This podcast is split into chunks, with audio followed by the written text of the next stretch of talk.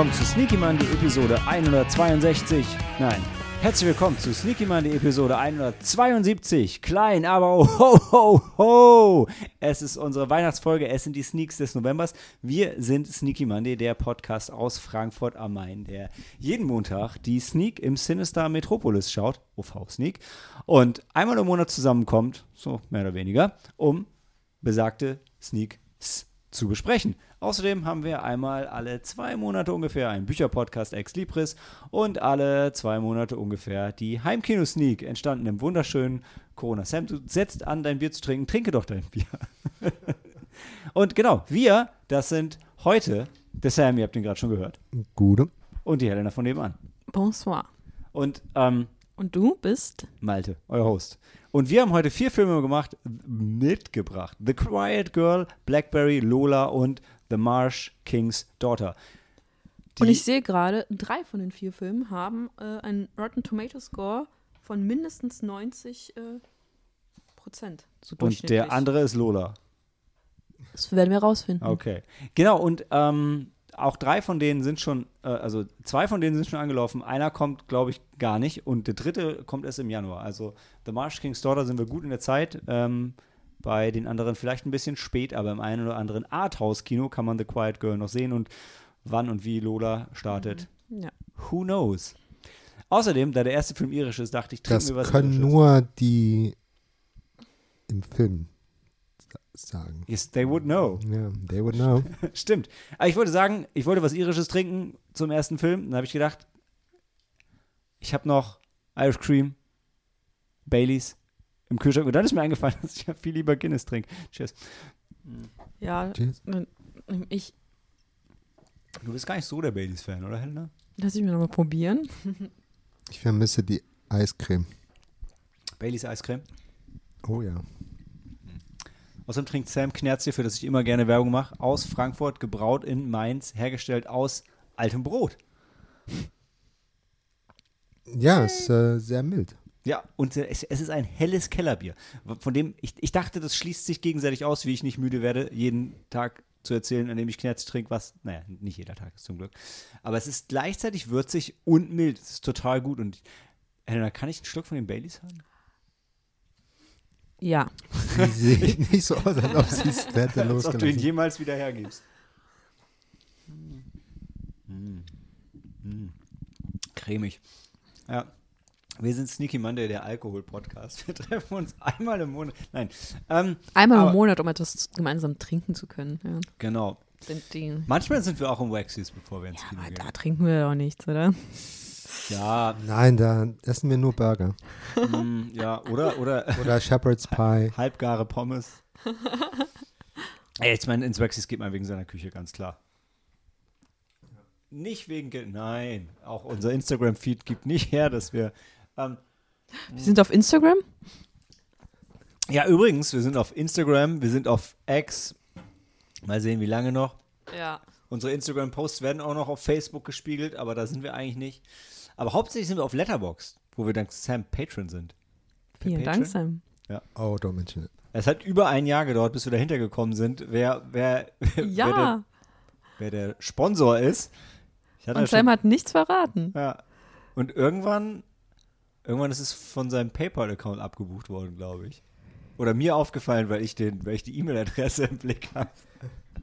Ja, ich habe es irgendwann einfach vergessen, dass dann Abo läuft. Ja. Letterboxd richtig ähm, schönes Ding. Aber ihr habt es ja schon gehört, äh, das ist auch quasi unsere Weihnachtsfolge. Und ich dachte, es wäre total nett als Intro, wie irgendwie jedes Jahr, äh, spielen wir es kurz an, nochmal über ein paar Weihnachtsfilmempfehlungen zu sprechen. Ähm, weil da kommt ja auch mal wieder was Neues dazu, neben den liebgewonnenen Klassikern. Sam und ich hatten äh, jüngst die Presse-Blu-ray There's Something in the Barn zusammengeschaut. Ja, aber okay. Barely. Aber so enttäuschend äh, über Amerikaner in Norwegen, anstatt über Norweger in Norwegen, was ich mir Ah, gewünscht Norweger, hätte. Norwegen gab es aber auch. Du bist aber auch, du bist, Sam, Sam muss man dazu sagen, ist im Moment sehr kritisch. Du meinst die zwei Halbsterne-Reviews, die ich ja, rausgehauen ich habe? meine, halb, der, auf die Helena, mich, Helena sagt nur, oh Gott, Sam hat wieder zugeschlagen. Hm. Ja, nee, also Something in the Barn ist ein netter Film über ein, ein Wichtel, ähm, der eine amerikanische Familie in Norwegen Ja, hat. ein Scheunenwichtel. Das passt zum Schrottwichtel. Ja, ich, ich habe irgendwie, immer wenn ich, was habe ich denn gesagt? Habe hab ich Scheunenwichtel oder Stall, Stallwichtel oder, aber ich finde, ich, ja, ich, ja, ich glaube Wichtel, ich, ich hab, nee, ich habe immer, ähm, weil es ja, weil es ja, Ja, ne, der hat seinen Staller auch immer offen gelassen. ja, nee, mein Problem war, ich glaube, ich habe sogar in der Review so geschrieben, da sie ihn im Englischen Elf nennen, habe ich irgendwie verrafft, ihn als Wichtel zu übersetzen und habe ich halt immer, habe ich halt Scheunenelf geschrieben. Das klingt halt, das klingt halt irgendwie richtig blöd. Ähm, ja, und äh, das ist, also, es wird immer mit Gremlins verglichen. Ja, ein bisschen so ist es ja auch, aber die erste Hälfte ist halt so eine halbgare Weihnachtscomedy und die zweite Hälfte ist eine halbgare Horror-Comedy.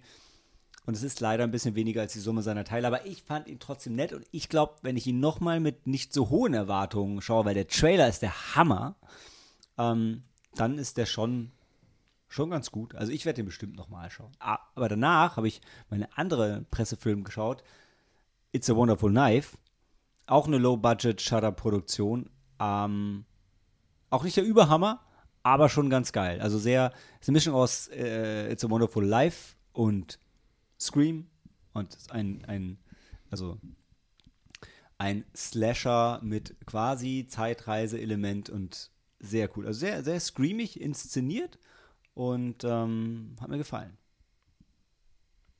Ja. I guess I picked the wrong one then. Ja nein. Also, aber ganz ehrlich, am Ende sind die beide so, hm, okay.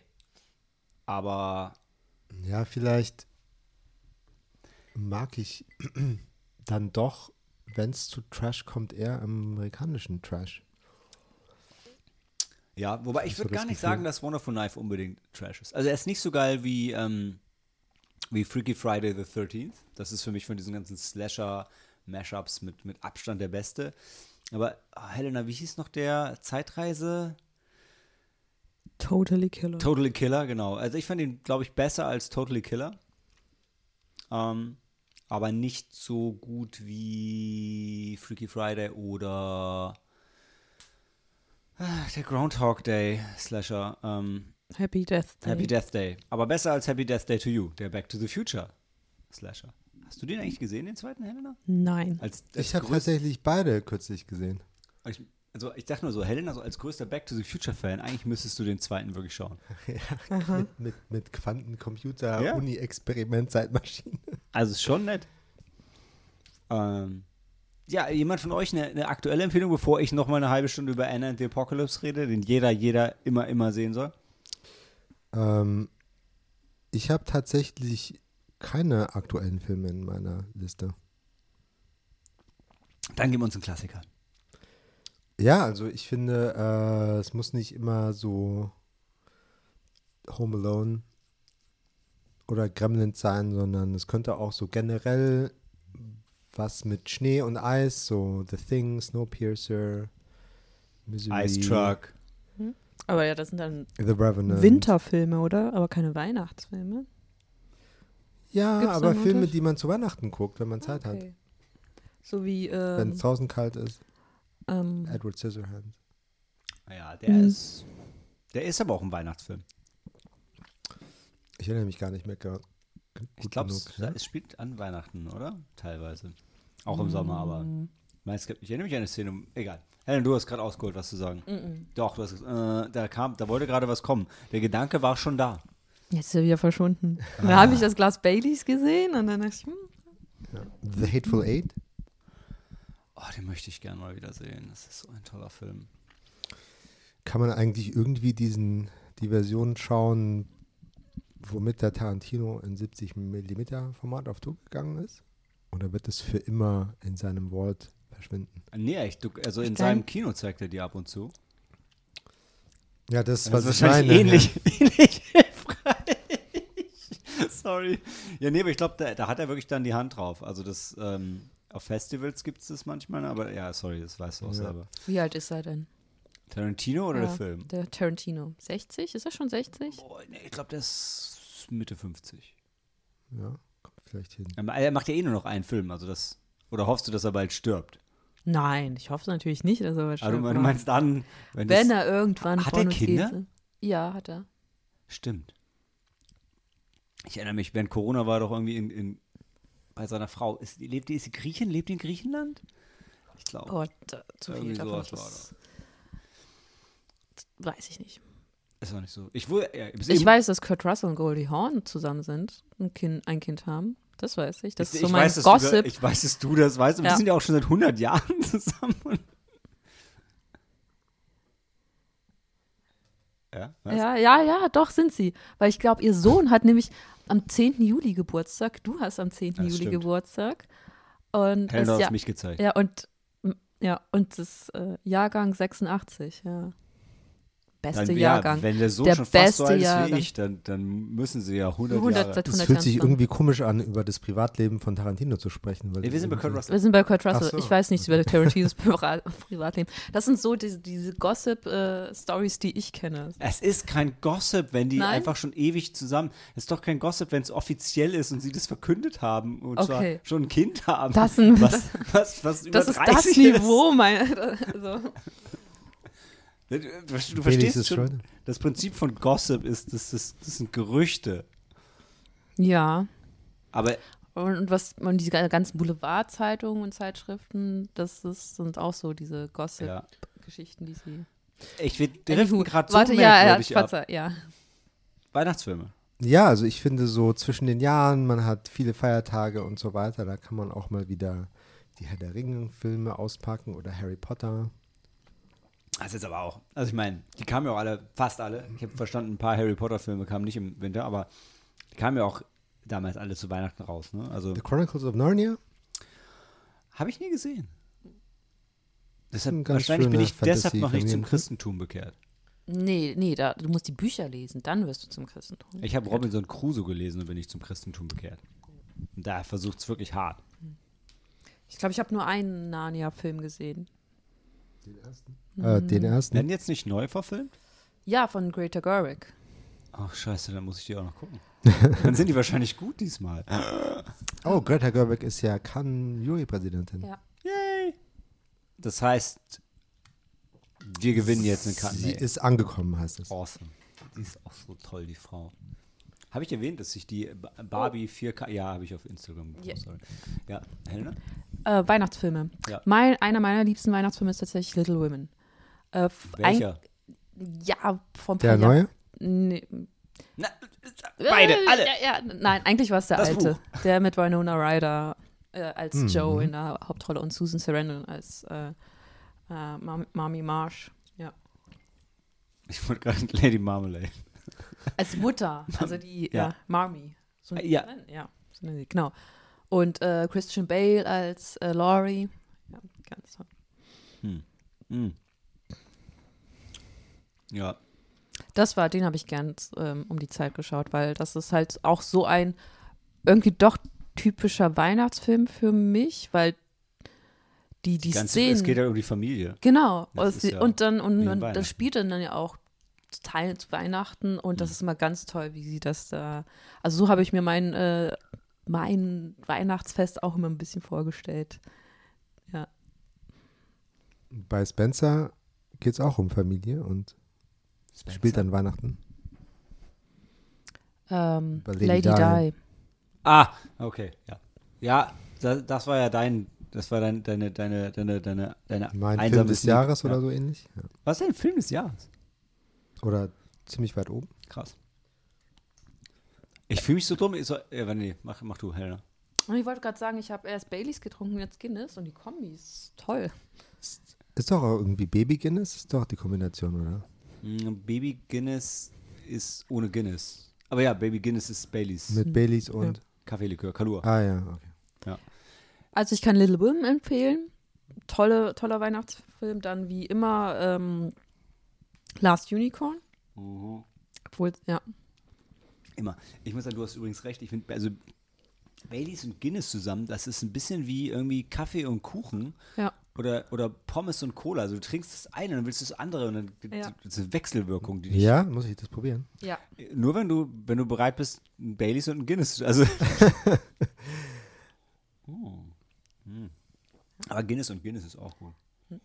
Und einer meiner äh, aktuellsten Weihnachtsfilme, du hast ihn vorher noch erwähnt, Malte, Ah ja. äh, Riders of Justice mit Den Den Mikkelsen. habt ihr zuerst zusammen gesehen. Genau. Ne? Von ähm, dem Regisseur, der schon mehrere Filme mit Mads Mikkelsen zusammen gedreht hat, wie äh, Adams der. Äpfel und Oh ja, fuck den Namen. Man and Chicken oder Man sowas. Chicken, also genau. der macht allerhand skurrile Filme. ja, äh, der, hat- der heißt so ähnlich wie Paul Thomas Anderson. Aber ich glaube, da heißt Anderson Thomas oder sowas. So eine, also ja, Okay. Ja, So aber Riders Dreh. of Justice ist mega. ist auch ein Ich Weihnachtsfilm. Ja. nerv Maike auch schon die ganze Zeit, dass sie den schauen soll. ja, das ist richtig gut. Ja, es geht, es fängt damit an, dass sich ein Mädchen ein Fahrrad zu Weihnachten wünscht. Und dann wird es geklaut. Nee. Und das ist eigentlich Geschichte. Also ein Mädchen Aber- wünscht sich ein Fahrrad zu Weihnachten und dann geht's los. Ja, genau. Mas Mikkelsen ist auch so ein psychopathischer. Soldat. Ja. Und was ist nochmal der Plot? Die wollen. Was wollen die nochmal machen? Rache. Er und sein, sein Nerd-Quartett. Ja. Ja. Ja, also Mars Mikkelsen ist irgendwo im. Ich wollte sagen, jetzt, du musst jetzt den Film, den, den viele vielleicht gar nicht kennen, den musst, den musst du Leuten ein bisschen Appetit machen. Ach so, richtig skurril. Ähm, boah, ich weiß gar nicht, wo man. An, eigentlich ist es so ein, ein.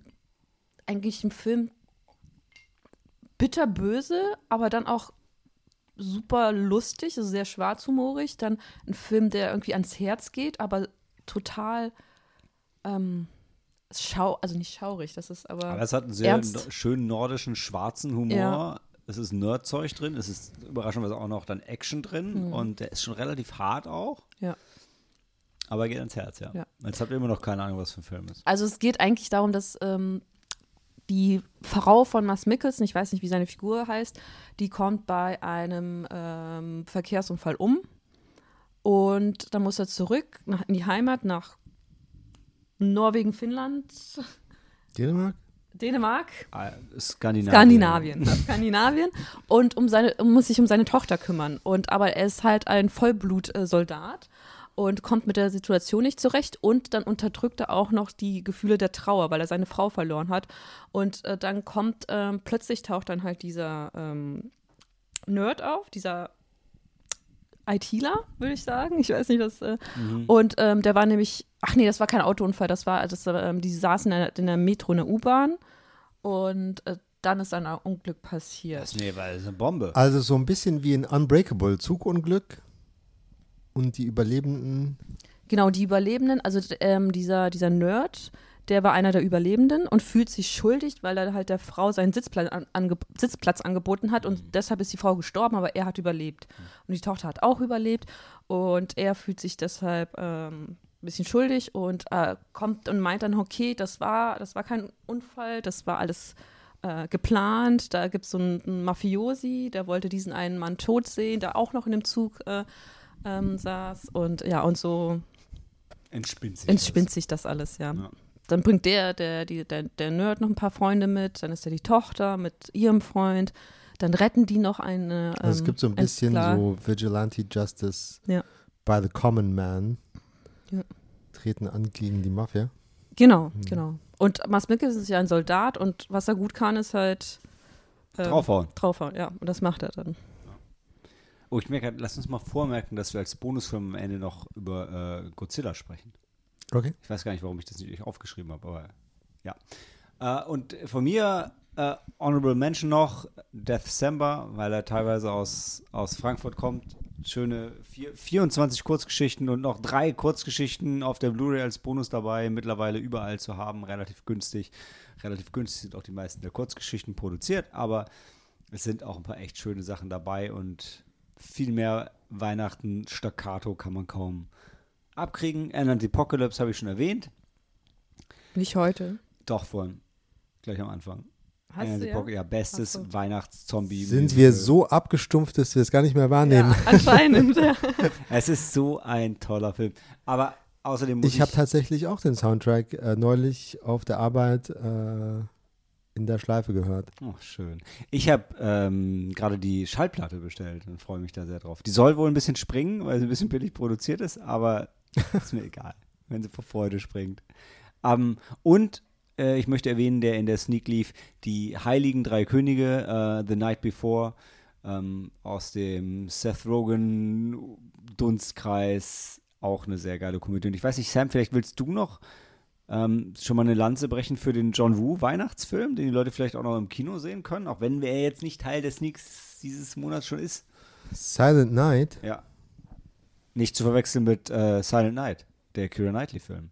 Ja, also es ist, äh, glaube ich, auch sehr gut ist. ein Film für eine ziemlich schmale ähm, Bandbreite an Zuschauern. Also Aber du warst einer davon. Einer von dreien. Ja. Wenn ihr, wenn ihr Napoleon und äh, The Creator gehasst habt, dann werdet ihr es Night lieben. Also, ähm, es kommt drauf an, vielleicht, was man als John Woo-Fan verträgt oder was man von John Woo möchte. Weißt du, du fängst Er so hat zwar ruhig und schon vorsichtig an, nachdem du in dem Film warst und explodiert bist vor Freude auf Discord. Also, er kommt auf jeden Fall nicht auf die Klassiker an die, an die Klassiker ran, an Qualität, aber ja, ist halt so ein, ein bisschen ein Kammerspiel, wo nicht gesprochen wird, wo die Balance vielleicht nicht so ganz gut eingehalten wird, nicht genug Zeitlupe, keine Tauben. Ah, ja. Du hast ihm vier Sterne gegeben. Jetzt sag doch mal Ja. was Positives. Nee, es äh, äh, dis destilliert die Essenz von John Woo so auf das Wesentliche. Und äh, er findet nichts wirklich neu in dem Sinne. Aber ja, macht es größtenteils doch ziemlich gut. Zum Hm? Stichwort John Woo, ne? Warum Stichwort? auch immer, Anfang nächsten Jahres kommen die Filme, die Klassiker, die fast alle hier raus. Ich freue mich schon auf das John Woo Triple Feature mit euch. Ich habe im Moment jetzt wirklich Bullet in the Head, The Killer und Hardboiled vorbestellt. Es wird der beste Abend eures Lebens, wenn ihr die nicht schon alle drei gesehen habt. Doch dann wird es immer noch ein sehr geiler Abend. Äh, ich glaube, einer von denen ist sogar schon bei der Post. Bin ich ganz sicher, ob Bullet in the Head vielleicht doch schon draußen ist, aber The, the Killer und Hardboiled kommen nächstes Jahr und es wird gut. Ich freue mich so sehr. Ich habe die seit ich, weiß ich nicht, Vor 90 Jahren. Genau, vor 90 Jahren, als ich 20 war, ähm, habe ich die zuletzt gesehen und unglaublich gefeiert und seitdem nicht mehr, weil in Ermangelung eines Co Code 1 äh, oder was ist es bei Blu-ray Code B, A, ich vergesse es immer, fähigen Players. Jetzt kommen die alle hier raus. So gut, so gut. John Woo. Ja. Okay, Weihnachtsfilme. Ähm, ansonsten Die Hard, Die Hard, Die Harder, Gremlins, die üblichen Sachen. Krampus, immer wieder geil. Und Enter the Apocalypse. Ja. Sam scrollt noch. Du hast noch was? Ja, ich habe vielleicht zu viel. Also Happy Feet, Blades of Glory, Cool Runnings. Der hat nicht mal Schnee. mm. Mm, mm, mm. Nightmare Also- Before Christmas für Leute, die sich Halloween wieder herbeiwünschen. Ich war, ich habe ihn gerade wieder gesehen und war irgendwie wieder underwhelmed bei einem Film, der eigentlich sowas von meinem Film sein sollte. Ähm, aber ja, Nightmare Before Christmas. Ich habe ihn zuletzt in der Ah. achten Klasse gesehen. Ich sehe, du hast das Poster da hängen. Ja, ich habe ihn jetzt auf Disney, ähm, auf Disney Plus geschaut. Also ich habe ihn auf DVD. Dann habe ich gesehen, dass er auf Disney Plus in 4K ist. Und habe gedacht, ah gut, dann vielleicht. Also gerade bei dem Film dachte ich, und ja, also es sieht schon brillant aus. Und es, ich, was ich an dem Film, was ich sehr schätze, ähm, was ich bei den letzten Stop-Motion-Sachen fand ich ein bisschen schade, dass die mir zu smooth waren. Und bei dem gerade in 4K, du siehst halt noch, wo es ein bisschen abgehakt ist. Und ja, wie heißt der? Ich vergesse immer, John, John Selleck, der Regisseur? Weil alle immer denken, Tim Burton hat diesen Film gemacht und das stimmt halt einfach nicht. Tim Burton hat das Design gemacht, aber ähm, Henry, Henry Selick. Selick. genau. Jetzt bei ähm, Leica, dem, dem, dem Stop-Motion-Studio überhaupt. Äh, oder Leica Gründer sogar. Ich bin, ja. Anywho. In Portland, USA. Oh ja, Nightmare for Christmas.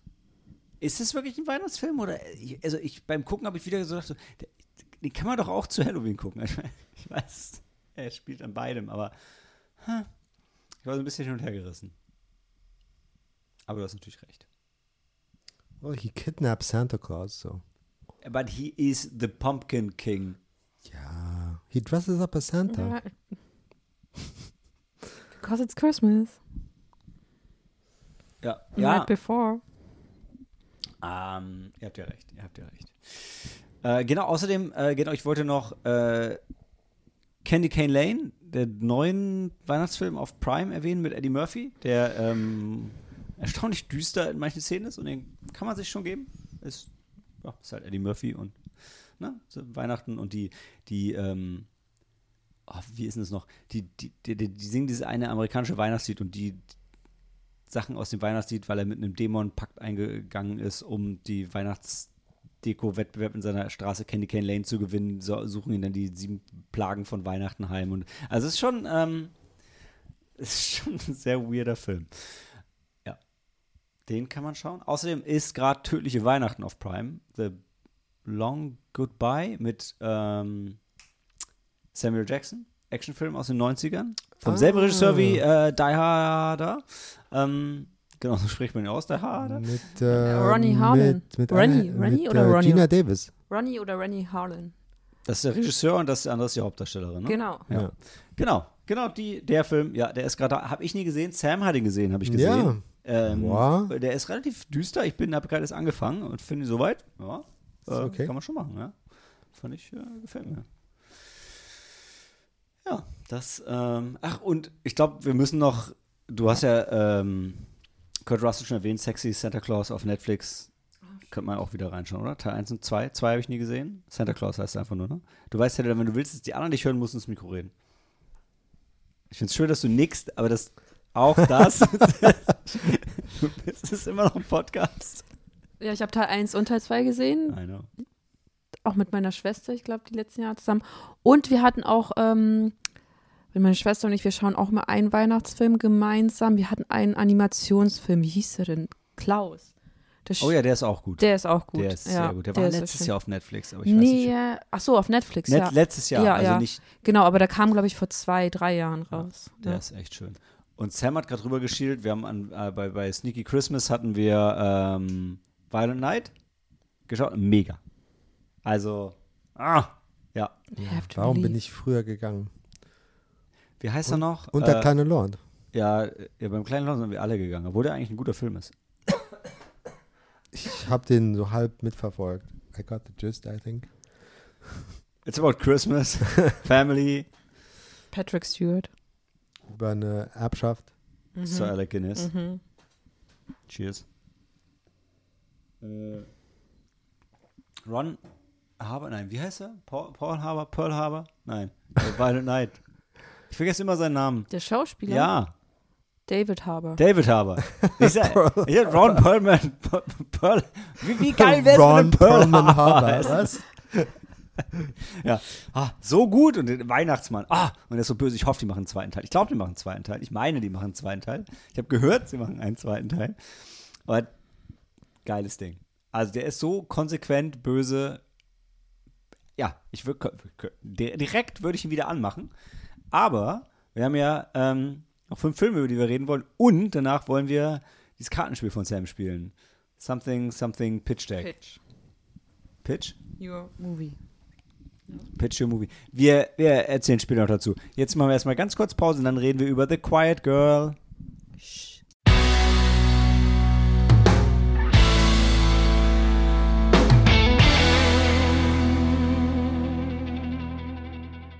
The Quiet Girl, oder wie er im Original heißt, äh, Kalin Kühn?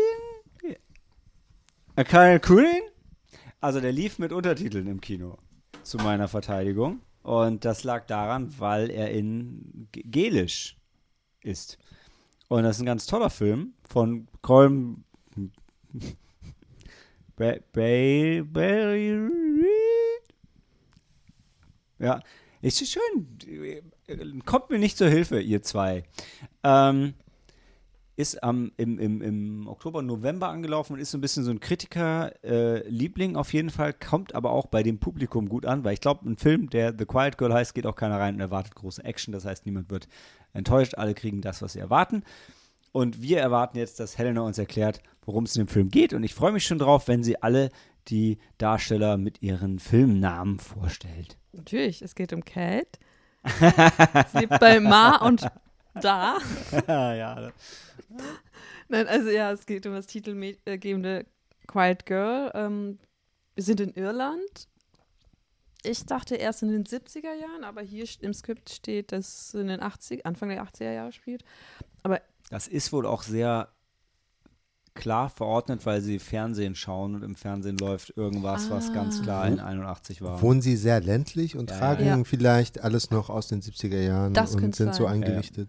Ja, das kann Hm. nämlich sein, denn die Familie von Cat, Cat ähm, genau, die leben halt auf dem Land. Ist eine, Cat übrigens geschrieben C, komisches A, I, T. ein A mit Akzente äh, Gü. Ja, oder Circumflex. Ich weiß nicht, wie es im irischen. Ich kenn's Ja. Äh, ja, ähm, es- äh, Cat ist ähm, elf. Sie hat aber noch drei ältere Schwestern, einen kleinen Bruder und die Mutter ist schwanger. Ähm, und die Mutter ist jetzt total überfordert. Ähm, der Vater interessiert sich so gar nicht für die Kinder. Und bald stehen die Sommerferien an. Und ähm, da hat Vater ist generell so ein, so ein Tu nicht gut, ne? Also jetzt nicht, dass er erfolgreicher Geschäftsmann ist und nur keinen Bock auf Kinder hat. Ja, aber ja, also es, man merkt, dass sie halt nicht viel Geld haben, aber zu viele Kinder. Und die Kinder müssen, also die äh, Schwestern müssen sich halt um sich selbst kümmern. Und ähm, Cat ist halt die, die an, unselbstständig, ja, natürlich, sie ist elf. Ähm, und die anderen können sich irgendwie immer so ein bisschen mit irgendwas beschäftigen. Ähm, sie äh, wird auch sehr als sehr schüchtern dargestellt und sehr ruhig. Ähm, aber deshalb fällt sie nicht auf, sondern wird eigentlich irgendwie nur so immer ein bisschen übersehen. Ähm, Ja, also und ich glaube, man hat am Anfang jetzt fast das Gefühl, als wäre sie so ein bisschen zurückgeblieben, aber ja, aber nee, also nicht zurück. Also es ist halt so, dass sie. ich ja, ich, ich ja, ja, ich aus. weiß, sie sind nicht zurück, aber sie, sie ist etwas. Sie, sie verarbeitet etwas, sagen wir nochmal. Sie hat irgendwie noch trau. Ja, ich meine, zurück, also, ich mein, zurückgeblieben ist ja irgendwie konno- konnotiert, ja. Aber im Prinzip ist genau das, was sie ist, zurückgeblieben, im Sinne von, sie ist elf, aber sie benimmt sich und ist teilweise von Entwicklung her halt schon eher noch so acht, neun. Also sie, sie macht noch ins Bett. Ja, aber nicht immer. Ja, aber das ist natürlich ja nicht doch, immer, niemand macht immer ins Ja, Bett. aber das ist ja auch, das hat ja auch, ist ja. Es stellt sich ja dann später im Verlauf des Films daraus, warum sie Ja, ja, total. Aber sie ist in der Entwicklung oberflächlich wirkt sie so, als wäre sie zurück, aber genau, sie, aber darum geht es ja dann in dem Film. Genau. Naja, also es geht dann um die Sommerferien kommen und ähm, das äh, Baby wird demnächst geboren und die Mutter schafft es einfach nicht, äh, sich um alle Kinder zu kümmern und deshalb soll die Elfjährige zu den Verwandten aufs Land. Also Verwandten, die tatsächlich auf einen Bauernhof Genau. betreiben. Wie, wie heißen die denn? äh, Eileen und Sean. Ja, ich habe wirklich gut rausgeredet. so heißen die nicht ganz, aber Ich glaube, so wird sie falsch. ausgesprochen. Ja, ja. Bin mir nicht mehr sicher, ich kann mich nicht mehr erinnern, aber. Aber ja. Ja, ähm, genau, und sie, ähm, ihr Vater fährt, also Mhm. fährt sie halt mit dem Auto raus und das sind so drei, vier Stunden. Ähm, und das ist ein richtiger Bauernhof, die haben auch Tiere, hauptsächlich Kühe und ähm, bewirtschaften das Gefühl, das sind die wohlhabenden, Ge- relativ gesehen. Ja, genau, ne? relativ. Weil die haben Also halt ihr Leben im Griff. Ja, die, und die haben halt auch anscheinend mehr Geld als die Familie von Cat. Ja. Und dort verbringt sie dann den Sommer und das wird der, sagen wir, der schönste Sommer ihres Lebens. Ja, und also jetzt, um nochmal eben meine Negativdarstellung vom Vater zu unterstreichen, der kommt halt mit ihr da an, interessiert sich überhaupt nicht dafür, was mit ihr ist, fährt und fährt auch noch mit all ihren Sachen wieder weg. Stimmt, er vergisst. Äh, Und ist auch nicht so, als dass er die irgendwann im Film dann wieder zurückbringt oder so, weil irgendwann würde ihm das ja wahrscheinlich auffallen. Und redet auch mit den Eltern kaum und sagt nur, Mit ja, die wird, euch, die wird euch die Haare vom Kopf fressen und ja, viel Spaß damit. Also, der ist schon nicht cool. Ja, also irgendwie auch. Er hat einfach kein, also der hätte am liebsten einfach nie irgendein Kind gehabt, aber irgendwie hat er, ist er fünfmal, sechsmal zufällig auf seine Frau gefallen und jedes Mal hat es gefunkt. Ja. Ja. Und dann sind wir halt bei Aline und Sean, die äh, den Bauernhof betreiben. Und man merkt auch sofort, also dass sie, Eileen, ähm, gerne ein Kind gehabt hätte. Aber sie ist schon ein bisschen, also bisschen älter. Also ich weiß nicht, wie alt wird sie wohl sein? Zwischen 45 und 50? Sind die auch noch gar nicht so alt. Die wir- wirken nur so ein bisschen. Ja, aber, Aber, man merkt auf jeden Fall sofort, dass sie gerne ähm, ein Kind gehabt hätte. genau, genau, das, das kommt durch, ne? Und der Und Vater freut sich auch total auf die die freut Kleine. sich total und der Vater ist erstmal so ein bisschen distanziert, der Onkel ist Der Onkel, ein bisschen der Sean, der ist ein bisschen distanziert, der kann noch nicht so viel mit.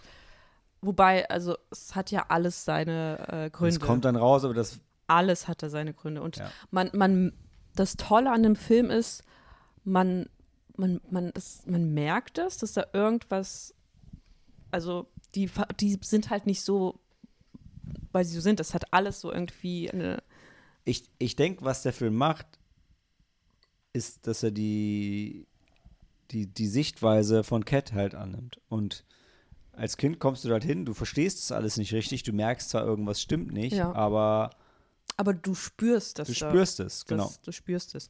Und das ist die große Stärke vom Film tatsächlich. Oh ja. Man, man fühlt es. Also der Film ist sehr ruhig, hat auch ruhige Bilder, aber klare Bilder. Es wird, also sie spricht ja nicht viel. Sie ist halt ruhig, aber sie ist nicht still. So wie der Film. Der Film ist ruhig, aber nicht still. Und der Film schafft es tatsächlich durch seine Bilder, seine Szenen und die Schauspieler so viel zu so viel Gefühl zu vermitteln. Ähm, das fand ich ganz großartig. Und ja, auch da wieder, ne, die ganze Zeit super sinnbildhaft für, das ist ein Stück weit ein Klischee, aber so für das irische Wesen. Also, dass du halt eben nicht alles aussprichst, aber trotzdem viel oder genauso viel wie jeder andere spürst. Und so macht das der Film auch. Und so ist der, also der Film ist ja schon voll von Metaphern und also er stellt dieses Kindsein wahnsinnig gut dar, aber Genau. es ist schon alles auf eine, auf eine sehr irische Art und immer sehr damit verknüpft und ähm, Ja, aber was war dann so irisch daran? Das, weil sie irisch gesprochen haben, also gälisch gesprochen das haben? war ja, also das war ja schon mal ein Statement, Ja, ne, weil Film ich mein, auf Gälisch zu machen. Zum Beispiel der Vater, ich würde sagen, dass, oder der Onkel, nicht der Vater, der Onkel, das ist halt irgendwie so ein bisschen so der typisch, nicht der typisch stoische Vater, aber man hat da so ein gewisses das Gefühl, dass Männer der Generation immer, also nicht viel über ihre Gefühle sprechen. Mhm. Das kann ich auch aus Erfahrung sprechen, das ist halt, das habe ich an meinem Vater auch gesehen. Aber, aber so wie der Onkel war halt mein Vater immer für mich da, auch wenn er nicht über Gefühle sprechen konnte, hat er es aber zeigen können. Ähm, und das, ähm, das habe ich auch in dem Film gesehen. Also es sind vor allem ganz, wie soll ich, die Bildsprache ist teilweise recht doch einfach, aber dafür wirkt sie umso mehr. Zum, m, zum Beispiel, dass ähm, die, die Cat und der Sean, die ähm, verstehen sich zum Beginn nicht, nicht wirklich, weil sie auch nicht weiß, wie sie mit ihm umgehen soll, weil er auch so äh, immer ihr immer aus dem Weg geht und immer auch noch nie was sagt. Und ähm, irgendwann nimmt er sie ja, muss er sie mit zu in den Stall nehmen und ähm, dort kommt er irgendwie auch nicht mit ihr klar, äh, bis sie sich dann, bis, bis dann diese Szene, ach stimmt, ach noch eine tolle Szene, äh, bis die Szene dann in diese Küche pass äh, dann ja, kommt. ich war schon fast mal überlegen, ob es ein Spoiler ist. Also, ja, das Ist ich das passiert da das Geheimnis? Nee, nee, nee, nee, nee, nee, nee, nee. Nee, noch lange Nee, nicht. nee. Nee, aber ich würde, also das ist so ein milder Spoiler, ich würde genau die Szene, ich würde sie Mhm. wahnsinnig gerne noch schildern. Ich, wenn wir es nicht jetzt machen, dann, dann wirkt es mehr. Es ist kein Spoiler, aber wenn ihr gar nichts hören wollt, ihr hört schon, wir mögen den Film Ja. und schaut ihn euch an.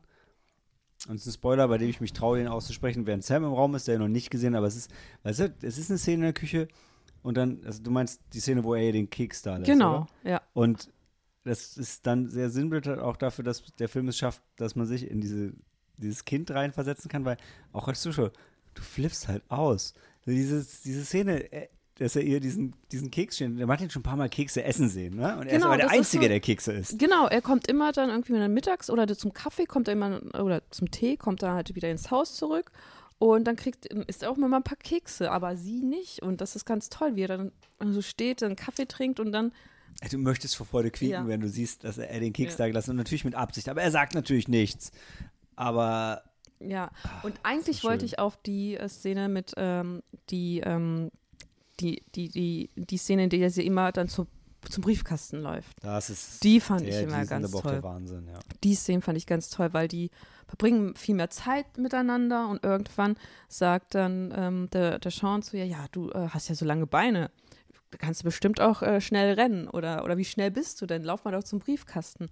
Und das ist einfach ganz, also ich, eigentlich ist es super sim, also super, eine super einfache Szene, einfache Bildsprache, dann läuft sie zum Briefkasten und das ist aber so befreiend, also wirklich, also so wie das dargestellt ist, ich, man kann es eigentlich nicht beschreiben, Aber man spürt's. man spürt's. Und das ist halt das, ähm, wenn man sich, muss man sagen, man muss sich auf den Film einlassen. Das ist nicht für, vielleicht nicht für jedermann, weil es doch sehr ruhig ist, aber das ist so quasi so die Quintessenz des Films. Es gibt so viele Gefühle, die man nicht in Worte fassen kann und das zeigt der Film aber.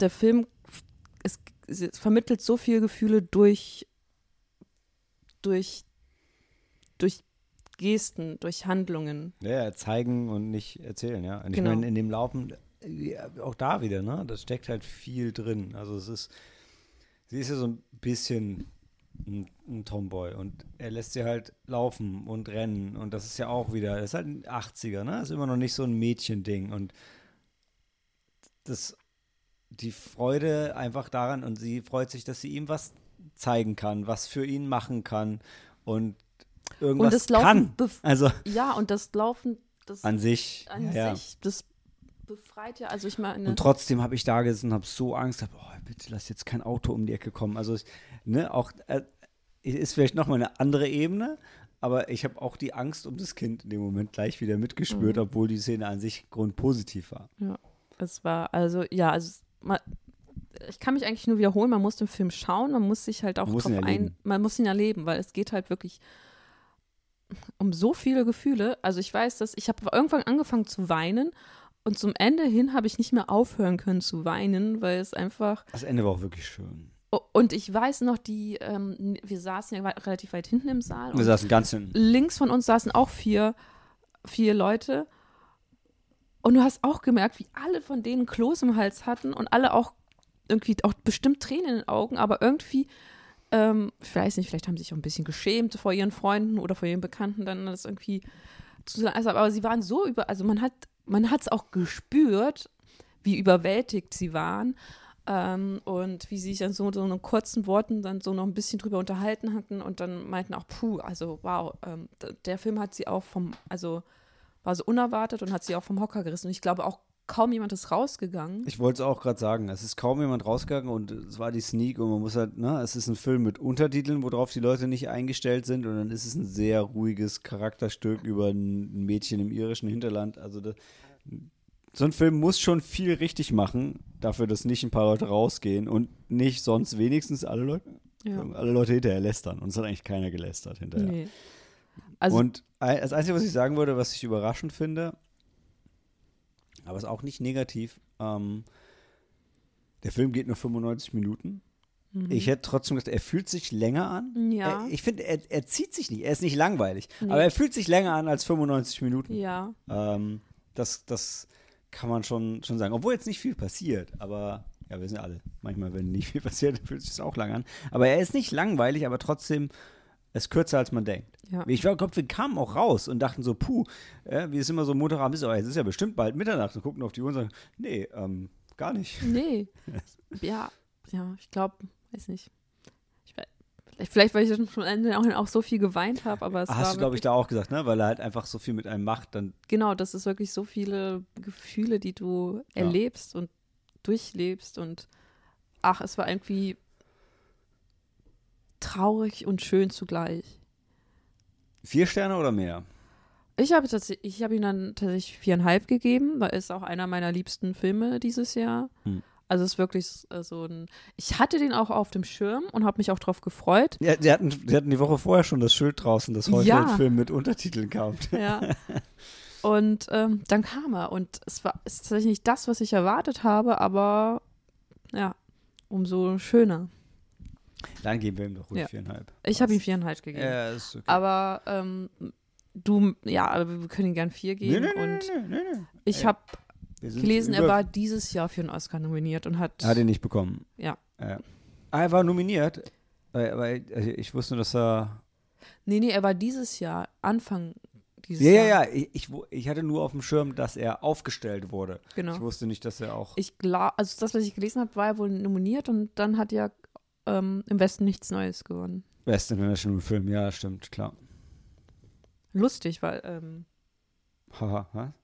because ähm, im Westen nichts Neues äh, heißt ja All Quiet on the Western Front. Aha. Ähm, Aha, ja. ja. Das ist schon nicht schlecht. Okay. Hast du noch andere letzte Worte oder reicht dir unser glühendes Review zu? Ja, es, ja. Und Colin Klö Ja. Also ich Klön. muss, also ich weiß, ja, keine, Schönes Ding, wir reden beim Jahresrückblick nochmal drüber wahrscheinlich. ja, wahrscheinlich, weil er aber auch ganz weit oben ist bei mir und Ja. es ist, ja, ganz großartig. Ich fand ihn toll. Ich höre schon, deine Stimme stockt. Genau, weil ich mich wieder Ja, ja, ja. an diese eine Szene, ich, ich habe wieder diese eine Szene vor, vor Augen und ich sehe, wie sie läuft und ich weiß, was sie dann sagt und das ist einfach so schön. Hm. Ja, ja ich glaube, das ist so schön. Mehr braucht man zu The Quiet Girl eigentlich nicht sagen. Und nach der Pause reden wir über. toller Übergang. Nach der Pause reden wir über Blackberry.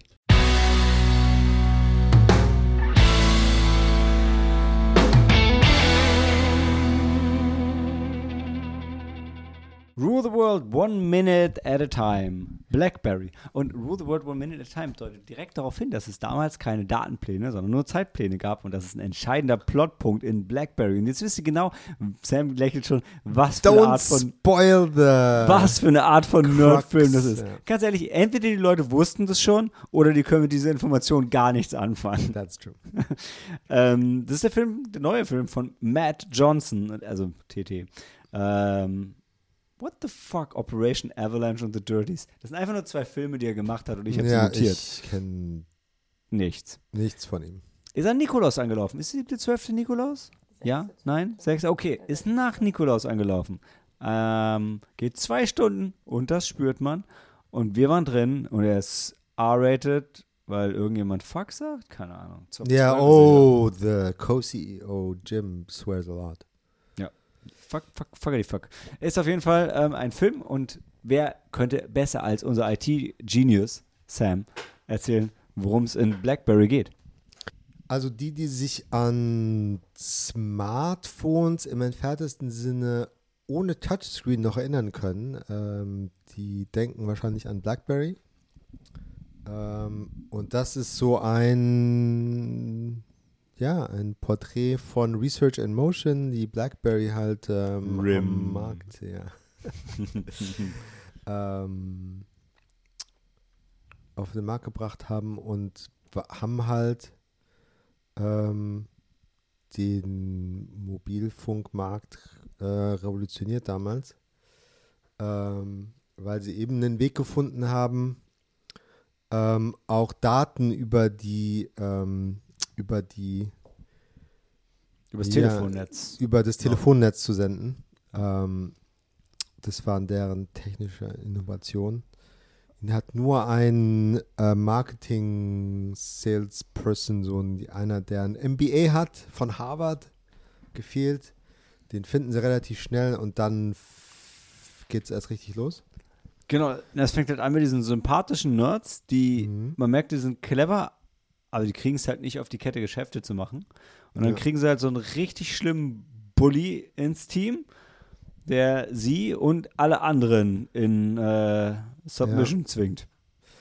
Genau, also das ist, ähm, ist sehr lustig, ähm, weil, also die Nerds, so Co- äh, Co-Founders, Matt und, äh, nee, äh, Mike und Doug. Mhm. Ähm, da ist der eine auch noch mal introvertierter und super technisch. Noch introvertierter und aber auch noch smarter. Der, der Genie ähm, und der Doug ähm, bringt ihm halt so ein bisschen Gespielt bei. vom Regisseur wie er, übrigens, Gespielt ne? vom Regisseur, ja. Der Sehr bringt gut. ihn so ein bisschen bei, wenn es drauf ankommt, wie er, ne, der Coach den Ja. immer, Ja, was er sagen soll. Es ist halt schon so, wenn zwei Blinde sich coachen. Ja. Ne? Das ist echt. Genau, ja, das, da kommt so viel von, der, von dem Witz her, dass der Doug halt, er ist extrovertierter und traut sich was und hat Selbstbewusstsein und geht einfach auf Leute zu und fängt an zu reden, hat aber ein bisschen zu viel Selbstbewusstsein, was auch eigentlich die, die, ich meine, der Code-CEO Jim bullshittet auch viel.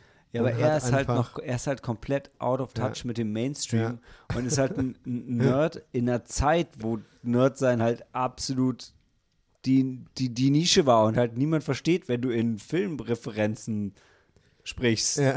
Also.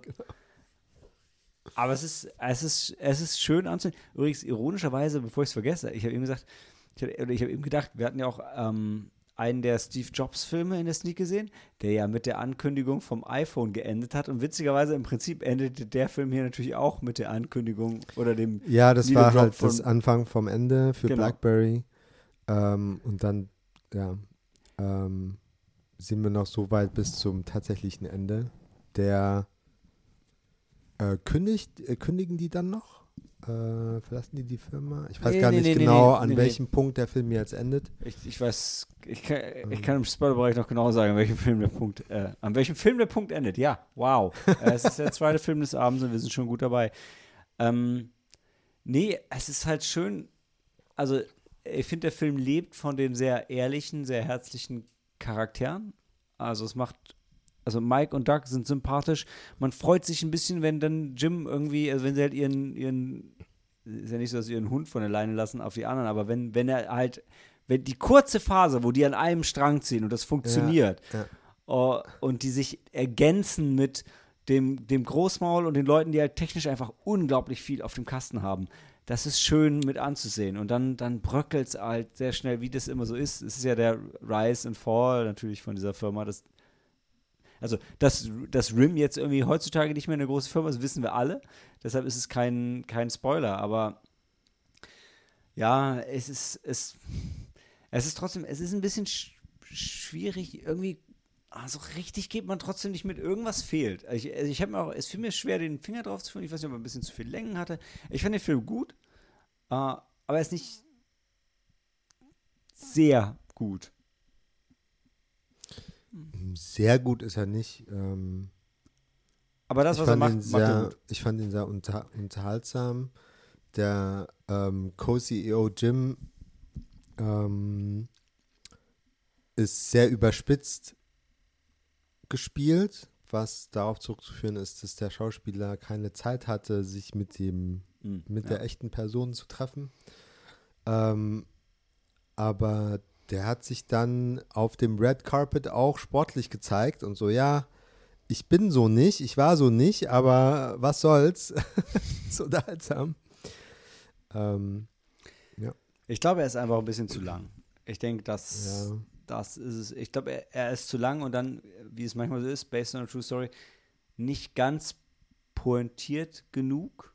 Irgendwie, obwohl das Ende schon alles schön zusammenzieht, äh, muss man ja sagen. Aber insgesamt plätschert er schon viel vor sich hin. ja, also er verrennt sich nicht so sehr, vielleicht ein bisschen in, dass er ein bisschen viel aus der echten Story halt mit reinnimmt, äh, was ähm, Vielleicht ist er aber auch ist einfach ein relativ bisschen fokussiert. Vielleicht doch. ist er auch ein bisschen zu bemüht, irgendwie jedem Elementen Payoff zu geben. Also Mhm. die Emergency Movie Night fand ich schon sehr geil. Aber sogar zur Emergency Movie Night gibt es quasi ein, ein, ein Ende der Geschichte. Das, also alles führt, führt ja irgendwo hin. Aber also Emergency Movie Night war schon ein Highlight. Ich merke selber, dass alles, was mir nicht so gefallen hat, mir eigentlich am Ende doch gefallen hat. Äh, Wir sind ja auch Ja. super positiv rausgegangen. Ähm, ich denke, also für alle, die die Blackberry Story nicht kennen, und das werden nicht wenige sein, ist es ein lehrreicher Film. Für alle, die die Story kennen, ist es, hey, yay, ihr könnt jetzt endlich einen Film darüber sehen, freut euch drüber. Ja.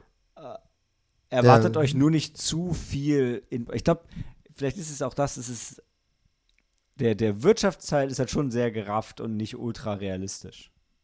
Ja. Ja, ich denke, die Hauptpunkte sind so, dass man mit, auch mit den, mit den größten Idealen, ähm, wo man vielleicht in sowas einsteigt, dann doch irgendwann äh, den Überblick verliert und zu viel Kompromisse eingeht ähm, und sich halt so ver dann doch, wenn man am Anfang gesagt hat, oh, ich revolutioniere jetzt was und äh, die Etablierten haben das alle nicht kommen sehen. Und dann wird man selbst genau äh, zu dieser Person, die etabliert ist und die nächste Revolution nicht kommen Das sieht und halt nicht das, versteht. Das Ding von jeder Revolution, ne? Ja, solange bis du gesiegt hast. Und ich glaube, vielleicht ist das auch was, was auch ein bisschen bei dem Film fehlt, ist so eine klare Identifikationsfigur. Also wir wissen alle, dass Jims nicht ist. Und Mike ist es im Laufe des Films irgendwann auch nicht mehr komplett. Und am ehesten ist es Doug, aber ah, der hat auch Schwierigkeiten. Also ich, vielleicht war es das bei mir. Ich, ich kann es nicht genau festmachen, was, ja. was den Film jetzt.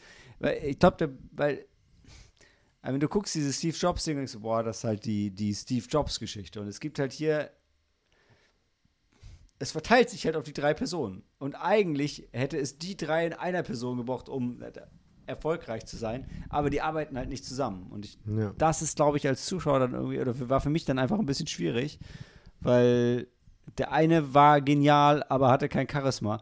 Der andere war ein Arsch, aber konnte Leute überzeugen. Und der dritte hatte irgendwie Charisma, aber konnte nicht mit Menschen. Und das funktioniert halt nicht. Ja. Ja, und hatte selbst nicht so, war selbst äh, technisch nicht, nicht weit genug, um dadurch. Er war, er war relevant zu gut, ne? bleiben, aber ja, ja, nicht, visionär. Nicht treibend. Also, was ich. Ähm, Gut in welchem Sinne? Die Figur war gut, der Nee, Schauspieler war gut. Also Doug, Der Doug, war, war gut. Doug war auch smart. Also der war wahrscheinlich smarter als wir drei mit Abstand. Aber er war halt nicht so wie Mike oder wie ein Steve Jobs. ja, so Ingenieur, technisch, Programmier, technisch nicht der Beste. Nicht der Beste. Nicht der Beste im Raum. Ah, in, okay, aber war halt der beste Freund vom, vom ähm, Mike, Von und Mike. dadurch. Okay. Und hat aber schon so, hat also grob schon verstanden, worum es ging. Ja, aber irgendwann Ja, ging es halt um so krassen technischen Fortschritt, dass es halt, die haben halt mit nicht ganz legalen Praktiken irgendwie die vier Besten, also den Besten von Google und den Besten von da und den Besten von da abgeworben und die fünf zusammen haben dann was entwickelt und da war, ab dem Moment war halt Doug raus eigentlich aus diesem Inner Circle. Aber der war Und das führte dann zu Konfliktpoten Konflikten. zwischen denen ja, aber jetzt die Konflikte kamen eher komplett von, von dem von, von Jim, dem Bully, aber eigentlich war er halt so Oh. der Leim, der das zusammengehalten hat und das hat aber dann auch nicht mehr gereicht. Und ja, da ab dann hat sich's halt gebrochen, aber äh, jetzt so den Finger drauf zu legen, warum genau Rim und BlackBerry untergegangen ist, das kann man nicht einem der drei zuschreiben. Nein, man kann es nicht auch ausschließlich dem iPhone zuschreiben. Mhm. Android gab es nämlich auch noch. Gesagt, genau, wenn die nicht gekommen wären, wär- also weil sie haben sich ja verrannt in eine Richtung. Vielleicht hätten sie es auch irgendwann hingekriegt, aber ja. Drei Sterne? Drei Sterne. Drei Sterne. Ist ein faires Ding, ja. Und ich meine, der Film endete, Spoiler, Spoiler, Spoiler, Das war, die letzte Szene war doch, dass, dass äh, sie dann in China produziert haben, wogegen Mike sich immer gewehrt hat und er in der Lagerhalle saß Das war die letzte Szene. und dann auf den Dingern rumgedrückt hat. Und die, eins ausgepackt hat und die hatten alle, um nochmal to close the Ja. circle, dasselbe Rauschen hatten wie die Gegensprechanlage. Genau, dann hat er Ganz am jeden aufgemacht und eine Schraube festgezogen und sie wieder Ja. eingepackt und dann Genau. kam noch die Einmeldung, dass sie die riesen Rückrufaktion hatten. Genau, das vorbei. jedes Telefon wurde entweder zurückgegeben oder äh, wurde entweder repariert oder äh, Ja, weil sie es dann gegeben. gerusht haben und tatsächlich, was ich damals in China dachte, produziert, Ja. ohne das Know-how wirklich äh, die Qualitätskontrolle zu machen. Ja, und sie haben halt den Fehler gemacht, den ich tatsächlich damals auch begangen hätte, zu denken, ah, nur Touchscreen ist schlecht. Wir machen beides, wir machen Touchscreen und ähm, Keyboard. Und das hat halt nicht funktioniert. Ist auch bis heute schwierig. Also, ich weiß, mein, mein Windows-Laptop hat jetzt Touchscreen und Keyboard und ich benutze nie den Touchscreen. Und mein Handy hat offensichtlich kein Keyboard und ich habe es nie vermisst. Also, ja. Es gibt Anwendungsfälle dafür, klar, wo du beides brauchst, aber es ist beschränkt. Was mich im Nachgang bei meinen kurzen Recherchen ähm, positiv überrascht hat, ist, dass weil sie den, also nochmal Spoiler, den Doug äh, relativ früh rausgeekelt haben, bevor es wirklich steil bergab ging, da hat er halt auch seine, seine Stock Options und sowas alles verkauft. Und der ist heimlich einer der reichsten Menschen der Welt. Das, hat, das haben sie im Film sogar am Abspann noch gebracht. Also wie, er ist der Einzige, der nicht mit der Firma abgestürzt ist. Was bedeutet denn heimlich? Ja, es redet keiner über diesen Dank. Also ich habe Der ist, Heute- Also so wie andere He heutzutage mehr. Ich meine, so zum Beispiel Aber Steve, über Mike redet man Steve, auch nicht. äh, nee, aber der ist auch nicht mehr Wozniak. reich. äh, Steve Wozniak auf der Apple-Seite ist ja immer noch gefragt bei Interviews und so und ist auch noch in der Öffentlichkeit und so. Nachdem er Apple schon längst verlassen hat. Beziehungsweise der ist ja so Honorary Apple Employee mit einem Dollar pro Jahr oder sowas. Und mit Employee Discount. 10 Prozent, ja. 10 Prozent. Hm. Äh, Das, ist, das ist wichtig für ihn, weil sonst kann er sich diesen teuren Scheiß nicht leisten. Ne? Mit dem einen Dollar, den er pro Jahr hat. Ja. Ja. Da hat der, der, der kleine Mann gewonnen. Und ich habe mega Bock danach, wie, mir ein Mortal Kombat T-Shirt zu holen. Er hat ja in jeder Szene hat er ein neues geiles Nerd-Shirt. an. Ja, irgendwelche T-Shirts, Ninja Turtles und Ich, es ist halt immer dann krass, wenn du, ne, du, du merkst halt bei Filmen, und Command Conquer wenn- Red Alert. wenn die, wenn die gefühlt in den 80ern sich nur mit den Nerd-Sachen beschäftigt haben, die heute noch relevant sind. Ähm, aber egal. Wir haben noch drei Filme und einer davon ist Lola und über den reden wir gleich.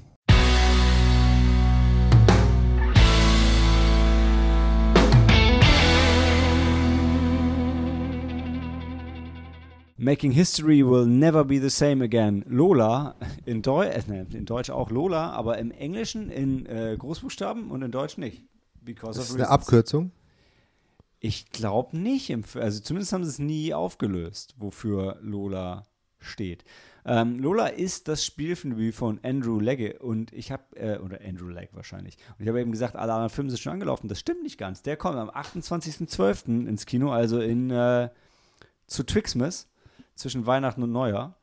Ist eine ähm, knackige 79 Minuten Geschichte und vermischt geschickt historische Aufnahmen mit einem kleinen Kammerspiel und ein bisschen Computertechnik. Äh, worum geht's?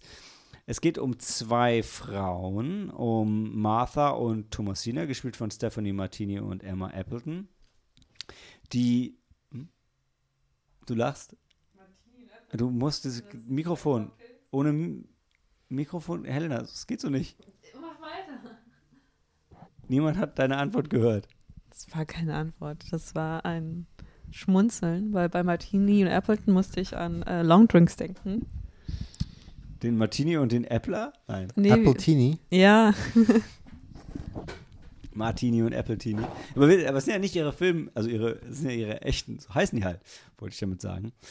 Äh, und ähm, die zwei entwickeln im britischen Hinterland in den 40ern äh, ein Computer, will ich sagen. Ein Empfangsgerät mit computerähnlichem Interface. Und damit können sie Radiowellen und Fernsehwellen aus der Zukunft empfangen.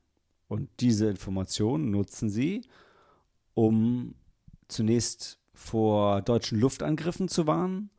Zunächst gucken sie sich nur David Bowie-Konzerte an und sowas. Das kommt tatsächlich, glaube ich, ein bisschen später. Aber David Bowie gucken sie sich auch von Anfang an an, auf jeden Fall. Aber die Relevanz davon kommt später. Naja, und dann wird halt irgendwann das Militär auf sie aufmerksam und dann machen sie gemeinsame Sache und dann ändern sie ähm, die Geschichte. Und wie das bei so Zeitreise-Geschichtsänderungsfilmen ist, fällt ihnen das irgendwann auf die Füße, weil sie merken, dass sie dadurch, dass sie die Geschichte ändern, nicht nur die Dinge ändern, die sie ändern wollen, sondern dass sich andere Dinge mitändern ähm, und ändern den gesamten Verlauf des Zweiten Weltkrieges. Und ich glaube, an der Stelle kann man anfangen, den Film zu besprechen. Ja. Ich finde, also Low Budget, schwarz-weiß, sehr Found-Footage-Charaktermäßig auch. Stimmt, Found Footage hätte ich noch erwähnen müssen.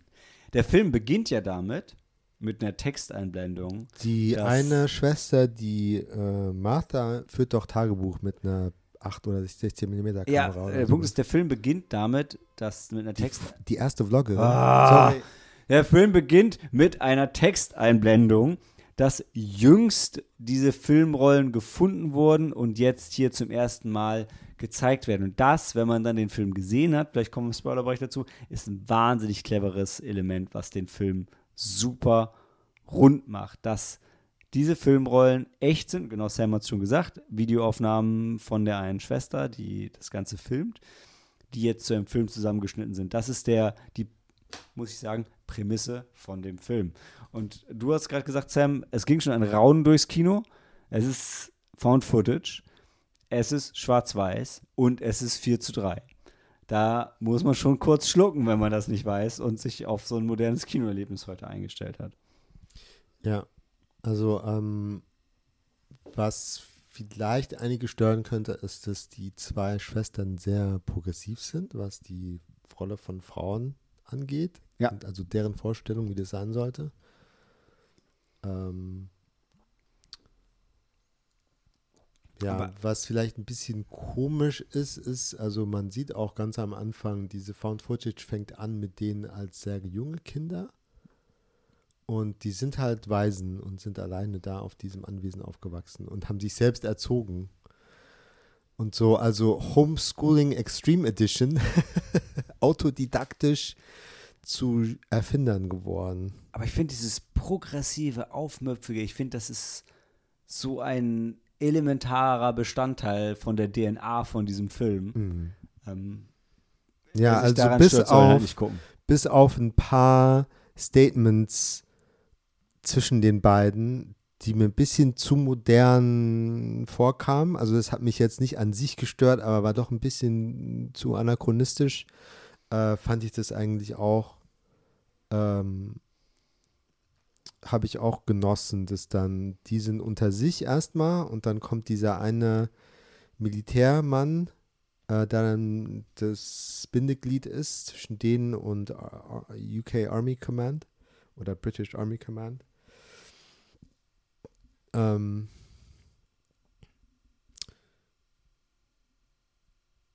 insgesamt fand ich für so kurz wie es war doch zu lang und Ja. hätte als Black Mirror Folge besser funktioniert. Oh, ich hasse diese Aussage. ne?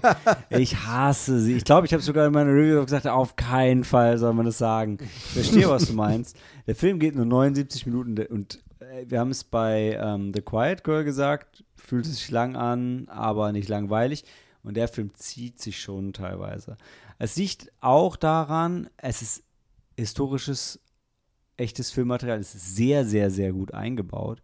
Trotzdem sitzen die halt viel vom Fernseher und dann wird Zeug eingeblendet und der Plot bewegt sich nicht so richtig von der Stelle und ja, es hängt zwar alles irgendwie zusammen, aber ein bisschen ist es dann auch wirklich eher eine Old History Lesson und es passiert nicht so richtig was und dann äh, zum Schluss passiert dann plötzlich was und das ist schon sehr, da ist man schon sehr erleichtert, ne? Aber lange Zeit sitzt man da und wird einfach so berieselt und denkt so, puh, ähm, jetzt mach doch mal was.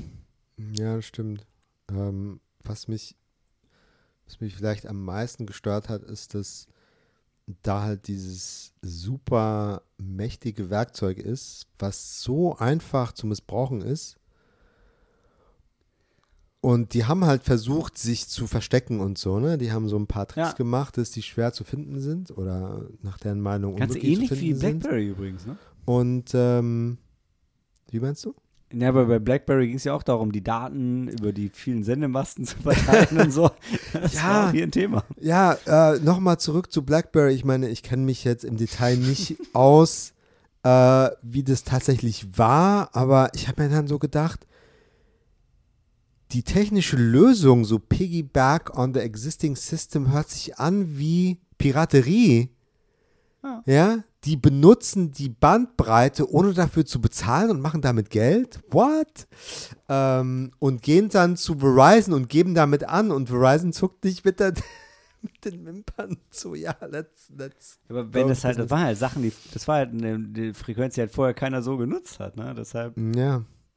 Ähm, Zurück nee, zu Lola. Aber genau, hier in Lola kommt es halt irgendwann raus. Ähm,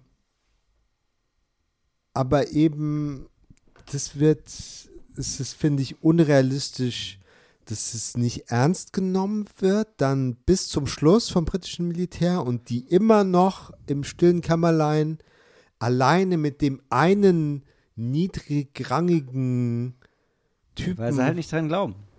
Ich fand, es war. Aber ja, ich verstehe, was du meinst. ähm, ja. Ohne zu spoilen, schwierig, aber ich bin nicht bei dir. Ja. Aber dafür, also vom Progressiven her, es ist halt schon schön, über weite Strecken irgendwie so zwei Frauen beim Rauchen und Wein trinken und, äh, und bestimmen zuzuschauen. Ich finde, es hat schon was. Aber ja, also so, ich glaube, ich war, ich hatte Angst, weil wir ja diesen The, The Bunker in der Sneak vor längerer Zeit hatten, was so ein, so ein, so ein C- oder D-Horrorfilm, auch Old History, Nazi, äh, also World War II unter der Erde, also da waren so Parallelen da, aber der Film hier ist zum Glück nie auch nur ansatzweise in die Richtung abgedriftet. Ähm, ja, und am Ende war irgendwie, das Ende war so rund, dass so ähnlich wie bei Linoleum, ich dann schon mit irgendwie einem Lächeln und, weiß ich, drei Sternen rausgegangen bin, auch wenn es jetzt nicht die drei Sterne Erfahrung war.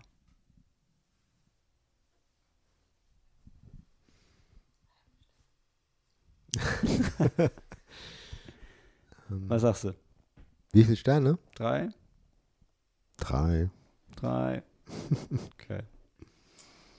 Helena flüsterte einen halben Stern, aber ich glaube, das hat sie nicht ernst gemeint. Ja.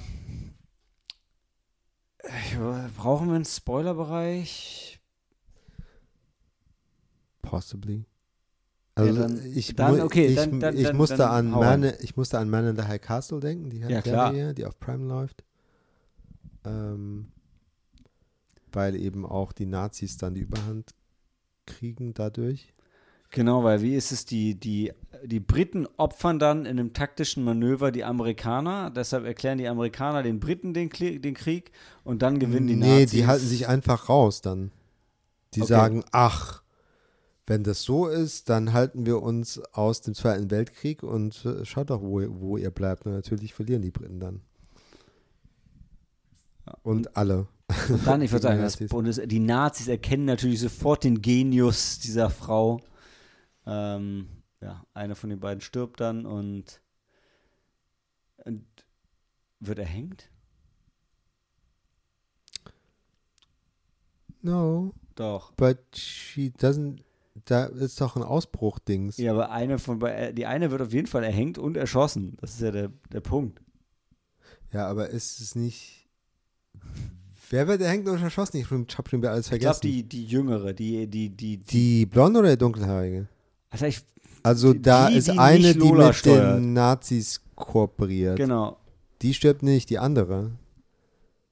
Ja, okay. Die blonde, aber die macht doch dann das Video, Und das sind die Aufnahmen, auf denen dann, dass sie, wo sie hofft, dass die, dass dieses Broad, dass der Broadcast gesehen wird Genau. von denen in der Vergangenheit. womit sie dann, dadurch, dass der, dadurch, der Punkt ist, Helena, dadurch, dass der Film erschienen ist und sie hoffen, dass sie selber den Film in der Vergangenheit sehen, würden sie dann nicht das tun, was sie im Film getan haben. Und deshalb leben wir in der Welt, in der wir jetzt leben. Und das ist halt schon, da haben wir da gesessen, das ist halt schon smart. Weil der Ja. Film zeigt ja die ganze Zeit diese Geschichte und sagt, er behauptet ja, das wäre wahr. Und sagt am Ende, deshalb zeige ich dir das jetzt, damit du das nicht machst. Und offensichtlich hat es sich dran Mhm. gehalten. Und, damit ist der Film quasi wahr. noch, Dann ist eine Texteinblendung, äh, dass man sich das alles angeschaut hat. Man hat es gefunden, hat sich angeschaut und ist dann zu diesem Haus gegangen und hat nichts vorgefunden. So, da, da, da. Ich Die hab haben tatsächlich das Gänsehaut. Abgebaut und äh, verschwinden lassen. Ja. Ja. Also Das, und das ist halt schon gut. Und dann zeigen sie noch wie bei The Shining ein Foto, so ein, so ein Gruppenfoto, wo die zwei Schwestern noch zu sehen sind. So dieses ein ähm, Zweiter Weltkrieg-Sieg-Foto von einer öffentlichen Ansammlung von Und für die für die Back to the Future Fans unter uns, die zwei äh, bringen auch die, die, die Bowie-Musik in die Vergangenheit, aber die kommt an. und, und dann wird Bowie nicht geboren Ja, oder irgendwie und sowas. Die, ne? Und die äh, Datumsanzeige sieht so ein bisschen aus wie im DeLorean. Ja. Also ist schon schön. Ist klar ein Film von Fans für uns. Gut, das war Lola und damit wir haben nur noch eine Sneak und da war ich nicht dabei und das war The Marsh King's Daughter.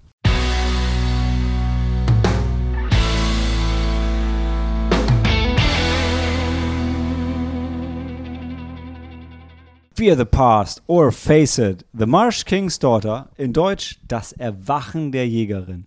Und das ist deshalb lustig, weil Daisy Ridley mitspielt und die spielt Helena. Und was habe ich mich vertippt? Und die Ihr zeigt alle lachend auf mein Skript. Ich weiß nicht, was der Punkt und ist. unsere Helena ja. stellt den Ja. Film vor. Äh, Das, das, das war der Gag? Nein. Was du denn? hast äh, Daisy Diddley geschrieben. Daisy Ridley. Ja, Daisy Diddley. Ja, okay, das ist tatsächlich ein bisschen witzig. Aber immer noch nicht Ben. Naja, egal. Eigentlich wollte ich noch, noch Ben Bambleson. Oh, das war. ich dachte eher Membelson. Aber Daisy Diddley ist schon lustig. Daisy Diddley, Ben Bambleson. Ja. Wenn wir die Buchstaben alle vertauschen. So, anywho, äh, genau, ist der neue Neil Burger, ähm, der auch Virgin gemacht hat. Kommt erst im Februar raus und der Rotten Tomato Score zusammen von den Kritikern und den Fans ist fast 100. also der kommt bei der einen Gruppe weniger gut an als bei der anderen. Mal schauen, auf welcher Seite wir landen. Uh. Ja. Ja, ihr seht schon, das ist Film Nummer 4, die Stimmung steigt. Also, Helena, ist die Jägerin in dir erwacht? Oder bist du im Matsch versunken? Und mit Ha. Matsch meine ich ähm, Sumpf. Ich habe den Film nicht gesehen, Sam und Helena haben ihn aber gesehen. Ja, ähm, puh. Hm. Ich mö- möchte nicht zu viel verraten. Warum? Ich Wollen weiß die nicht, Leute viel wirklich ich reingehen? Äh, jein. Also, f- ich glaube, der Film basiert auf einem Buch, soweit ich mich recht entsinnen kann. Vielleicht Fans von dem Buch sollten reingehen, Fans von Daisy Ridley sollten reingehen. Fans von Ben Mendelssohn bekommen das, was.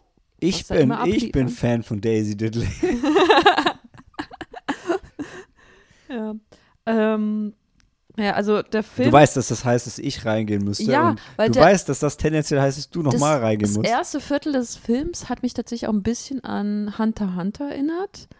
Und You had my curiosity, now you have my attention. ja, an Hunter Hunter und vielleicht auch ein bisschen an Cap An, an hier, Leave Captain No, Fantastic Captain und und Leave No Trace. Trace, ja. Genau. Also es ist halt dieses Szenario Dieses- Familie im ja. Wald, Ja, abseits ja. von Gesellschaft, macht ihr eigenes Ding. genau. Wir Mit haben nämlich, Homeschooling und allem. ja, ja, mitten im Wald lebt dann Vater, Mutter, Tochter. Tochter ist zehn und ähm, sie, Also die, es gibt, es beginnt mit, was Dan als ein ähm, Backflash nennen würde. Ja? ja, es ist aber kein Back. Backdraft? Was? Ah, damals war es noch Daisy Diddley. sie wird dann Nee, es war Brooklyn Prince, habe ich gelesen. Ja. Ähm, ja, also die, die junge Schauspielerin, die hat das sehr gut gemacht. Und also so beginnt halt der Film. Und wir haben halt dieses junge Mädchen und dann haben wir den Titel The Marsh King's Daughter und du, man erwartet irgendwie was ähm, Episches. Ep Episches, was Fantasy-lastiges so ein bisschen. Hm, Wegen Marsh King. Daughter. Ja, man weiß nicht so The richtig. Man ja- Also es fängt an mit äh, Drohnen, mit Drone-Shots vom Ach du- Sumpf. Und dann spielt es aber im Wald. Also es ist so ein bisschen Ja. Mystery, so was einen neugierig macht. So wo kommt jetzt Die der Bäume Sumpf her. und der König? Ja. Weil noch ist er einfach nur ein Dude, der seiner Tochter Genau, Jagen und man, man weiß nicht, ob er der Marsh King ist. Das weiß man nicht, weil vielleicht, die, sie wandern durch die Wälder und vielleicht treffen sie dann irgendwann den Marsh Vielleicht King. kommt ein äh, Waldkönig wie in Ja. Prinzessin Mononoke. Ja, genau, ja. Hm. Das macht es am Anfang interessant, weil du folgst halt dem, dem jungen Mädchen und dem Vater und der Vater nimmt sie halt dann mit auf die Jagd und ähm, bringt ihr halt so allerlei nützliche Dinge bei. Ich sehe die Hunter Hunter. Äh, Ja, ja, so also dann Spu- lesen sie gemeinsam Spuren. Sie muss dann auch einen Hirsch jagen, erlegen. Ja, Und, und, ähm, der lässt alle möglichen äh, Yugi-Tee-Sprüche los, wie äh, Survive at all costs and protect your family und so Sachen. Ja. Mhm. Und dann kommen die halt immer wieder zu der Hütte zurück, zu der Mutter, aber die Mutter ist so ein bisschen apathisch und die, die Ja, Tochter, die ist so, das ist ein bisschen komisch. Die redet nicht viel, Mhm. ist so Hausfrau. Aber irgendwie ist sie auch nicht, sieht sie nicht besonders glücklich Ja, Aus. Nicht so respektiert von dem. von, der- von, von, naja, aber dann, ähm, man hat Jacob. das Gefühl, dass die Tochter auch so ein bisschen in der Phase ist, wo sie gegen die Mutter rebelliert. Ähm, weil dann auch so Sprüche fallen wie, ja, jetzt äh, kommst du jetzt wieder mit und dann, dann heißt es, das heißt dann, dass du halt den Abwasch machen musst oder so, etc., etc. Ja. Genau, also wenn man von den Filmen, die wir jetzt erwähnt haben, ausgeht, ähm, also das ging mir so, hat man halt nichts wirklich Interessantes erwartet Mhm. oder halt etwas, was in die Richtung geht. Okay, irgendwann bricht die Realität, die Zivilisation über die herein in irgendeiner Genau. Form und die werden da rausgerissen. So wie bei Leaf and Ah, Trace ja, okay. und Ja, äh, hm? Ähm, Captain Fantastic. Und dass das Leben halt so nicht weitergeht. Genau. Ähm, aber dann, ja, Genau, welche Form das nimmt, ist halt so, hat uns also hat mich überrascht. zumindest- Hat, hat mich genau. auch überrascht, ja. Ähm, erstmal positiv, äh, weil es eben was anderes war, was Unerwartetes. Äh, später habe ich den Trailer geschaut und auch die Synopsis auf IMDb nimmt es halt alles schon vorweg und das ist dann keine Überraschung mehr. Ja, Ähm, also ja, könnte ich mir vorstellen. Also ich Mhm. weiß jetzt deshalb nicht, wie viel wir erzählen sollen, weil der macht's, Anfang ist schon macht's ruhig besser als die. Also ja, Der Anfang ist schon stark, wenn du weißt nicht, worum es geht. Und Mhm. dann bist du halt auch Mhm. drinne und Also ein guter Sneak-Film zumindest. sehr, ja, ja. Genau, also ich meine, Erste die Hälfte. Tatsache, dass man halt zwei Schauspielerinnen hat, eine junge Version von Helena und eine ältere, da haben wir jetzt schon verraten, dass es irgendwann einen Zeitsprung gibt. Ähm, ja. Und ähm, der Film hat auch eine Buchvorlage ähm, und macht den Vater vom Indianer zu einem weißen Mann, der die Indianer-Traditionen appropriated. Ah, Hm. Was heißt appropriated? Ja, Cultural Appropriation. Also Sich der, aneignet. Der eignet sich das an, ohne es wirklich zu verstehen. Ja. Und das macht der Das macht der Film, aber nicht das Buch. im ja. Buch ein Ist es amerikanischer ein echter ist. Indianer, ja. Okay. Aber Und vielleicht hat man sich als Filmemacher nicht getraut, äh, im heutigen political correct äh, Klima irgendwie einen Indianer als Ja. negativ Äh, darzustellen. ja, ja, jetzt, wo wir, du es gesagt Native hast, American, excuse me. dass er negat ja, negativ konnotiert ist, dann, weil in dem Film gibt es ja einen Native American Guy and ja, he's the, good one. Ja, da ist der Er ist Native ein American Indian Cop. the good cop. Ja. Okay, jetzt haben wir schon ein bisschen dr- drumherum. Nicht, nicht, wenn man, also wenn man es nicht weiß, dann weiß man es noch nicht. Ja, Ja. genau. Äh, Würde ich sagen. Es war noch vage genug. Wa- Wie, aber wie fand ihr denn jetzt letzten Endes? Also ich höre, dass die erste Hälfte besser war als die zweite. Also ist halt teilweise, also einerseits ist vielleicht eine gute Balance zwischen sch- mehr Show als Tell, Okay. aber lässt dann zu viel Themen unkritisch einfach liegen, ohne die wirklich aufzuarbeiten. okay. Ähm, so wie Männer halt Frauen dominieren und wie Frauen sich versuchen, wieder ähm, ja, ihre Position halt zu stärken und ihr eigenes Leben zu machen. Das ist so ein Thema. Und was mir gefehlt hat, ist der Hintergrund, warum ihr Vater so ist, wie er ist. Gerade wenn Ähm, man das zum Buch geändert hat. Hat dir das Darum- gefehlt oder vielleicht war er einfach so, der Typ? Ja, Also- es ist halt aus, aus Helenas Perspektive erzählt. Ja, Äh, wir haben seine Vorgeschichte überhaupt nicht. genau. Aber- Ähm, Und das fand ich eigentlich ganz stark in dem Film, weil du dann auch zweifelst, weil dann alle drum, also ich weiß nicht, weil alle drumherum halt eine Meinung von ihm haben, von dem Marsh King, von dem Vater von Helena. Und du bist, aber du siehst halt das, ihn halt nur aus ihrer Perspektive und dann fängst du halt auch dran zu zweifeln an der, an der Wahrnehmung der anderen so ein bisschen. ja.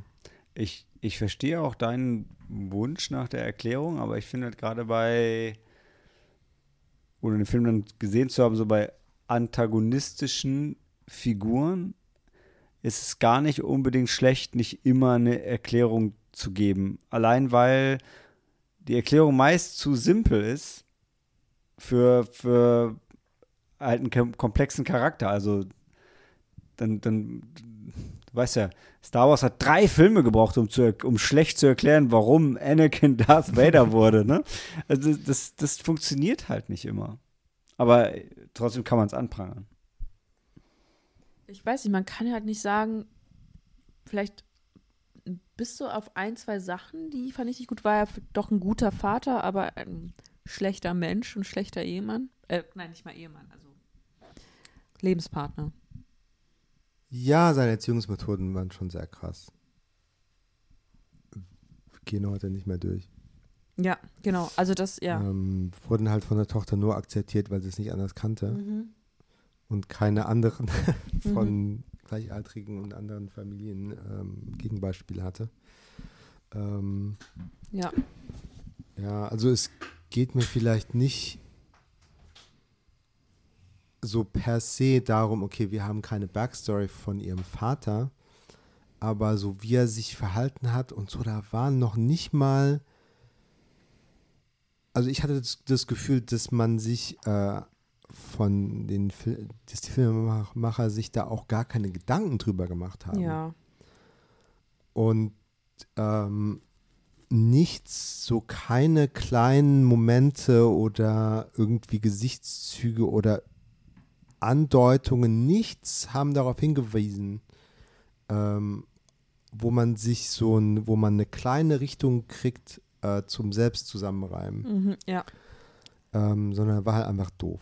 Ja, genau. Da, er war, ja, das ähm, stimmt. Und hat sich dann auch später einfach dumm verhalten, fand ich. Also was er dann im Endeffekt erreichen wollte nochmal, ne? Mhm. Ähm, Ja. das Und fand ich total ja, bescheuert. da Das bin hat ich nicht, das hat auch zu ihm nicht gepasst, Gepasst, was ja. wir bisher gesehen hatten. nicht zu der Figur. Und ich glaube, das liegt dann auch teilweise auch am Schauspieler, weil Ben Mendelsohn spielt immer so die Bad Guys. Und deshalb habe ich ihm abgekauft dann, Hm. dass er halt, okay, da, da, der hat, also da gibt es ein, eine Geschichte dahinter, äh, so wie ich das in den zahlreichen Filmen davor mit Ben Mendelsohn gesehen habe. Ähm, aber ja, der Film selbst, der, der Figur, dem Marsh King, ähm, ja, Ja. den, da wird da nicht, nichts geteilt.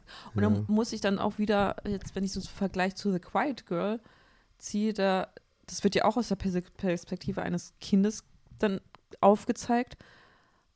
Aber das macht es viel cleverer, weil hier beim Marsh Kings Daughter gibt es dann so ein paar Szenen, weil das gibt zum Beispiel diese eine Szene, wie sie halt dann ihn und die Mutter ähm, am Fluss sieht und dann, wenn sie erwachsen ist, erinnert sie sich an die Ah, Szene und dieselbe dann Szene aus, so wie sie es ähm, gedeutet hat als Kind, als Ja, es passiert ja. ist, und dann später und in neuem Licht nochmal ja, zurückerinnert. ja, Das ist dann anders. ja, ja. Ja. Und irgendwie fand ich das ein bisschen seltsam. Weiß nicht, weil ich glaube, also selbst, ich glaube, ich denke mal auch als Kind, also das hat das The Quiet Girl hat es umso cleverer gemacht, weil ähm, in The Quiet Girl hat das Kind das halt nicht so gedeutet, aber man als Zuschauer hat man halt gem gemerkt, okay, da ist aber noch mehr, da steckt da mehr dahinter. Und das war bei The Marsh King's Daughter nicht. Das war so praktisch so, so siehst du es halt in der ersten Hälfte des Films und dann in der letzten Hälfte des Films gibt es dann die Auflösung. Ja, die so. haben es also wirklich zweimal ganz unterschiedlich inszeniert, Inszeniert, und genau. gedreht. Ja. Ja, ja. Ja, Ähm, ja, also irgendwo in der Mitte werden die Spannungsmomente auch ziemlich billig aufgezogen und Ja. Figuren verhalten sich einfach nur dumm, äh, wo du die Leinwand äh, innerlich anschreist und sagst, warum, du hast doch gerade gesagt, du verhältst dich aus dem, und Grund, aus dem und dem Grund jetzt so und so. Und dann kommt es zu der Situation, auf die du dich vorbereitet hast, und dann machst du das Gegenteil. Ja, ja ich das war glaube, alles ein bisschen an den Haaren herbeigezogen. Und ich weiß nicht, ob sie sie da ein bisschen natürlicher darstellen wollten, aber es hat einfach nicht funktioniert. Ähm, weil das, ja, irgendwie in den Momenten, in dem sie es, in dem es plotrelevant war, irgendwie war sie dann so clever. Aber ich weiß, welche Szene du meinst, in der sie halt davor dann sich so wirklich darauf vorbereitet und eigentlich gehst davon aus, dass sie dann die Lage im Griff hat, aber ja, ihr Ziel ist, sie hat ein bestimmtes Ziel und dann, ja, äh, Ja. macht sie etwas, was äh, garantiert, dass sie dieses Ziel nicht erreicht. Ja, Also das, äh, Und dann sind es auch andere Figuren. Also jetzt muss ich auch an so Plotholes denken und unlogische ähm, Handlungen. Also auch das, was war das, das ähm, FBI oder auf jeden Fall, Ja, oh, nur um so Drama zu generieren, verhalten sich die Behörden auch total Mhm. verrückt. Ähm, ja, wo du selbst als Zuschauer denkst, ja, nee, so funktioniert das nicht. Ähm, ja, genau. Also das ist so Und- äh, ja, und ich hab, entgegen den selbst erklärten Zielen wird dann gehandelt, auch auf staatlicher Ebene, sagen wir. Also zu Daisy Ridley. ja, ich fand ihre, also sie, äh, sie hat stellenweise richtig gut gespielt. Mhm. Ähm, ein Mensch, der halt außerhalb von Zivilisation und äh, away from, also diese menschliche Interaktion kann sie halt nicht. Sie hat mich sehr an äh, Ryan Gosling in Drive erinnert oder so. Mhm. Also das ist so eine Figur, die sehr st- stoisch ist mhm. ähm, nicht viel redet und so mimisch sehr minimalistisch ist. Ähm, das kann Daisy Ridley nicht gut. Mhm. Es war sehr platt, Mhm. aber die emotionalen Momente, die haben Mhm. mich richtig getroffen. Ähm, wo sie äh, ein bisschen ihr Trauma aufgearbeitet hat und mit ihrem Mann Und mit ihrer ähm, Tochter. und mit ihrer Tochter ähm, dann doch Dinge aufgearbeitet hat und Ja. gesagt hat, hier so fühle ich mich. Ja. Ja. Also so eine äh, Kommunikation in der Beziehung. Das war schon, das war auch ungleichmäßig. Stellenweise zu einfach und ähm, Mhm. äh, effekthascherisch und dann auf der anderen Seite schon sehr echt. Ja. Ja. Also jetzt haben wir sehr kryptisch über den Film geredet. Habt ihr ein Fazit? Also in Sternen. Zweieinhalb. Zwei, Ja. zwei, zweieinhalb? War schlechter als Lola. Zweieinhalb. Also ich habe ihm zweieinhalb gegeben. Ja, gehe ich mit. Ja. Zweieinhalb. Dann müssen wir auch noch unser Herz vergeben heute. Ich bin hart bei die. Kein Problem. The The, Quiet Quiet, Girl. Girl. The Quiet Girl. Ja, also wenn ich Immer ein euch so bisschen blöd zugehört ist. habe und der Tatsache, äh, dass äh, die, der Film zu den Oscars geschickt wurde von Irland. Ähm, ja, Dann. denke ich, nichts sehr besser als Blackberry. Ja, Was von den Filmen, die ich geschaut hätte, wäre Ja. Blackberry. Dann reden wir gleich noch ein bisschen über Godzilla. Gerne. Minus One.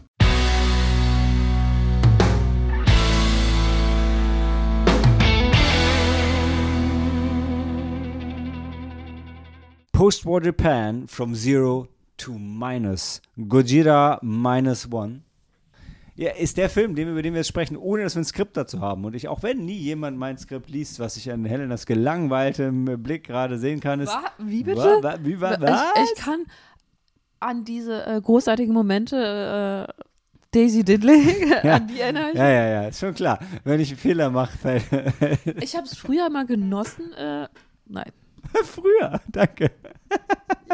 Die, die, die Skripte zu korrigieren. Ja. hat mir Spaß gemacht. Stimmt, äh, wenn dir, wenn du, ich habe immer, wenn du lang, wenn dir langweilig war, ich, ich, ich schmeiß dir dann immer hinterher weg, dann sehe ich immer ein Skript, wo irgendwie alles durchgestrichen und korrigiert ist.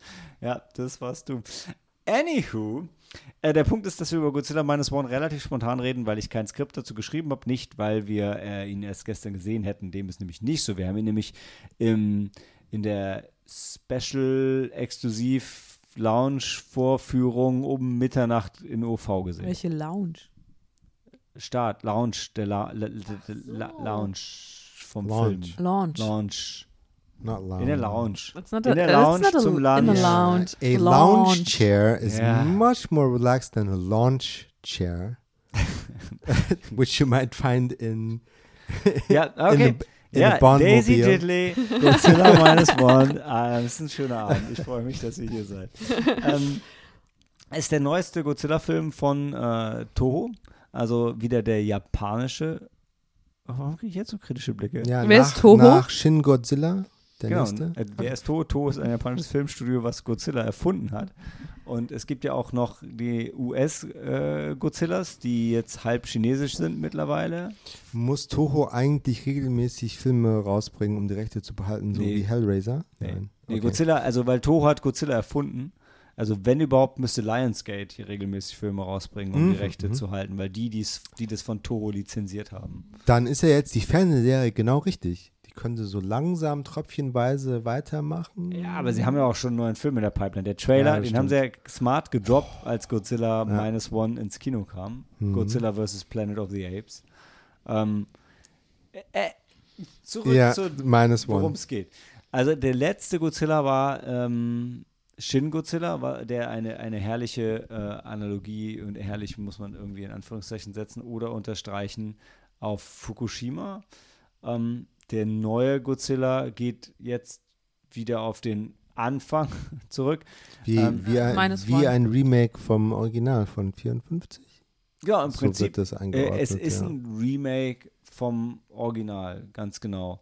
Ähm, weil es spielt wieder zum Zweiten Weltkrieg und es geht, also wenn man sagen will, das Trauma, was hier aufgearbeitet wird, ist Survivors Guild? Wie heißt denn das auf Deutsch? Da, Überlebensschuld. danke. ja, also das, das, das, ähm, das Trauma gerade von einem Kamikaze-Piloten, der ähm, sich gegen den Einsatz entschieden hat und dann auf einer Insel landet, dort ähm, Wo Kamikaze-Flugzeuge repariert werden, Genau. äh, täuscht einen Defekt vor. und da trifft er dann einen Godzilla. Und ein Baby-Godzilla. Ja, aber also er kommentiert es ja als, oh, es ist ein Godzilla, weil äh, so, also dieser, es gibt nicht nur einen, das ist ein Godzilla von potenziell mehreren. Ah, ja, genau. Die Einheimischen sprechen von einem Ja. sagenumwogenen Monster und nennen es Was? Godzilla. Mein erster Kritikpunkt ist, ist, ich finde, also die Einführung von der Figur des Kamikaze-Fliegers, der auch unser Protagonist sein wird, die finde ich gut. Ähm, die Einführung von Godzilla ist ein bisschen äh, übereilt. Also es wird in so einem Nebensatz erwähnt und es ist halt schon eine krasse Sache, dass da irgendwie ein Dinosaurier rumläuft. Also Ja. Und das passiert dann und dann ist er, nachdem er, also er war erst der einzige Überlebende von seiner Kamikaze-Einheit, äh, weil er desertiert ist. So stellt sich das heraus. Diesmal ist er der fast einzige Überlebende, weil er sich nicht traut zu schießen, was wahrscheinlich aber auch dumm gewesen wäre. Ähm, es überlebt aber auch noch ein Mechaniker, das wird später plotrelevant. Und dann fast forward, geht zurück nach Tokio.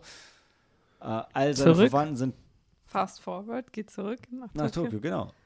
In der Zeit, äh, in der Zeit vorwärts, aber äh, geografisch rückwärts. Mhm. Äh, sind dann äh, alles in Schutt und Asche nach dem Zweiten Weltkrieg und so auch sein Familienhaus und in den Trümmern, um jetzt nicht alle Details zu nennen, trifft er halt eine Frau und dann ist da auch noch ein Kind und die raufen Baby. sich. Hm? Ja, Also, eine. Patchwork-Familie. Genau. Und die raufen sich dann irgendwie zusammen und dann kommt aber auch Godzilla wieder.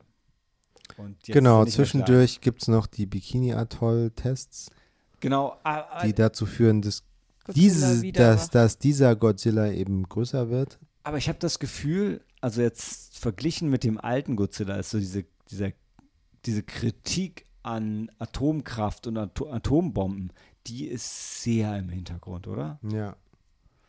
Weil, ja, dann ist halt Godzilla da und das ist halt so eine Sache, aber Ja, genau. warum der jetzt da ist Ähm, und ob wir daran selber schuld sind, Ich kann das jetzt nicht mit dem Original vergleichen, weil ich ihn nicht gesehen habe.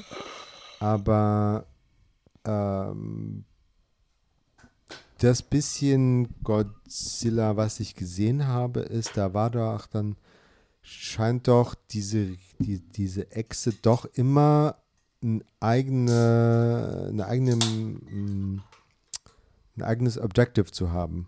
Eine Mission, ne? Irgendwie ähm, vielleicht nicht immer, aber also in diesem Godzilla Minus One ist das Tier einfach nur daran interessiert, alles kaputt zu machen irgendwie. Also warum es jetzt immer Kurs auf Tokio nimmt, ist unklar. Da, da muss ich den, den Alex zitieren, der äh, Twitter-Freund. Der hat Godzilla als äh, Stadtplankritiker äh, betitelt.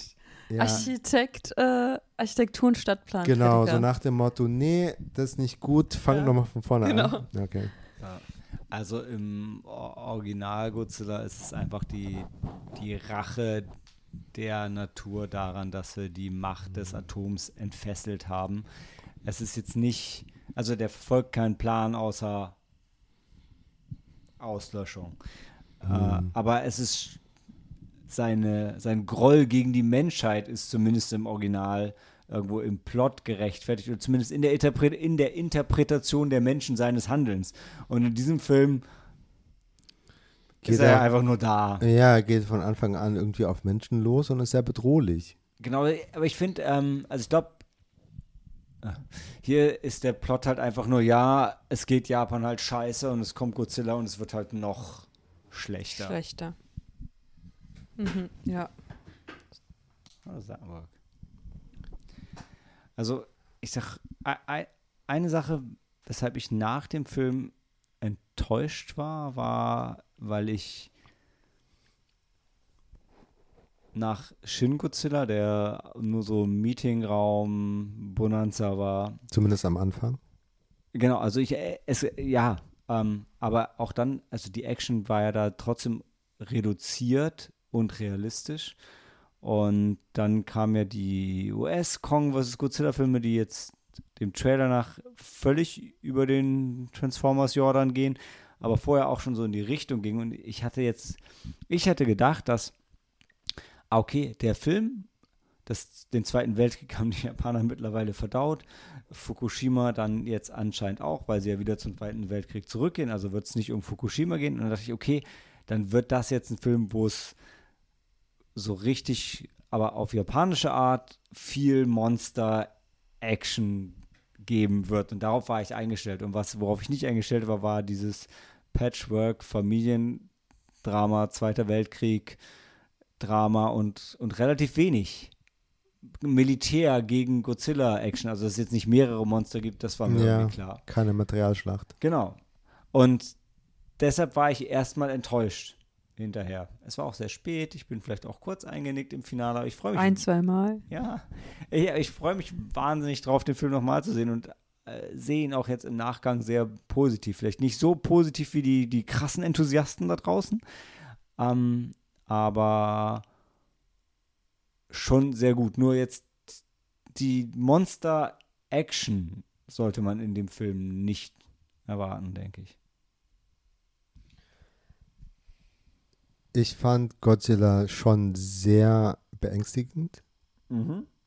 Ähm, vom Ausdruck her, also die haben auch schon ein bisschen den Stil von den älteren Stop-Motion-Filmen zitiert, teilweise durch die Animation, teilweise durch den recht starren Blick von, God, äh, von Godzilla. Ähm, das hat mir gefallen.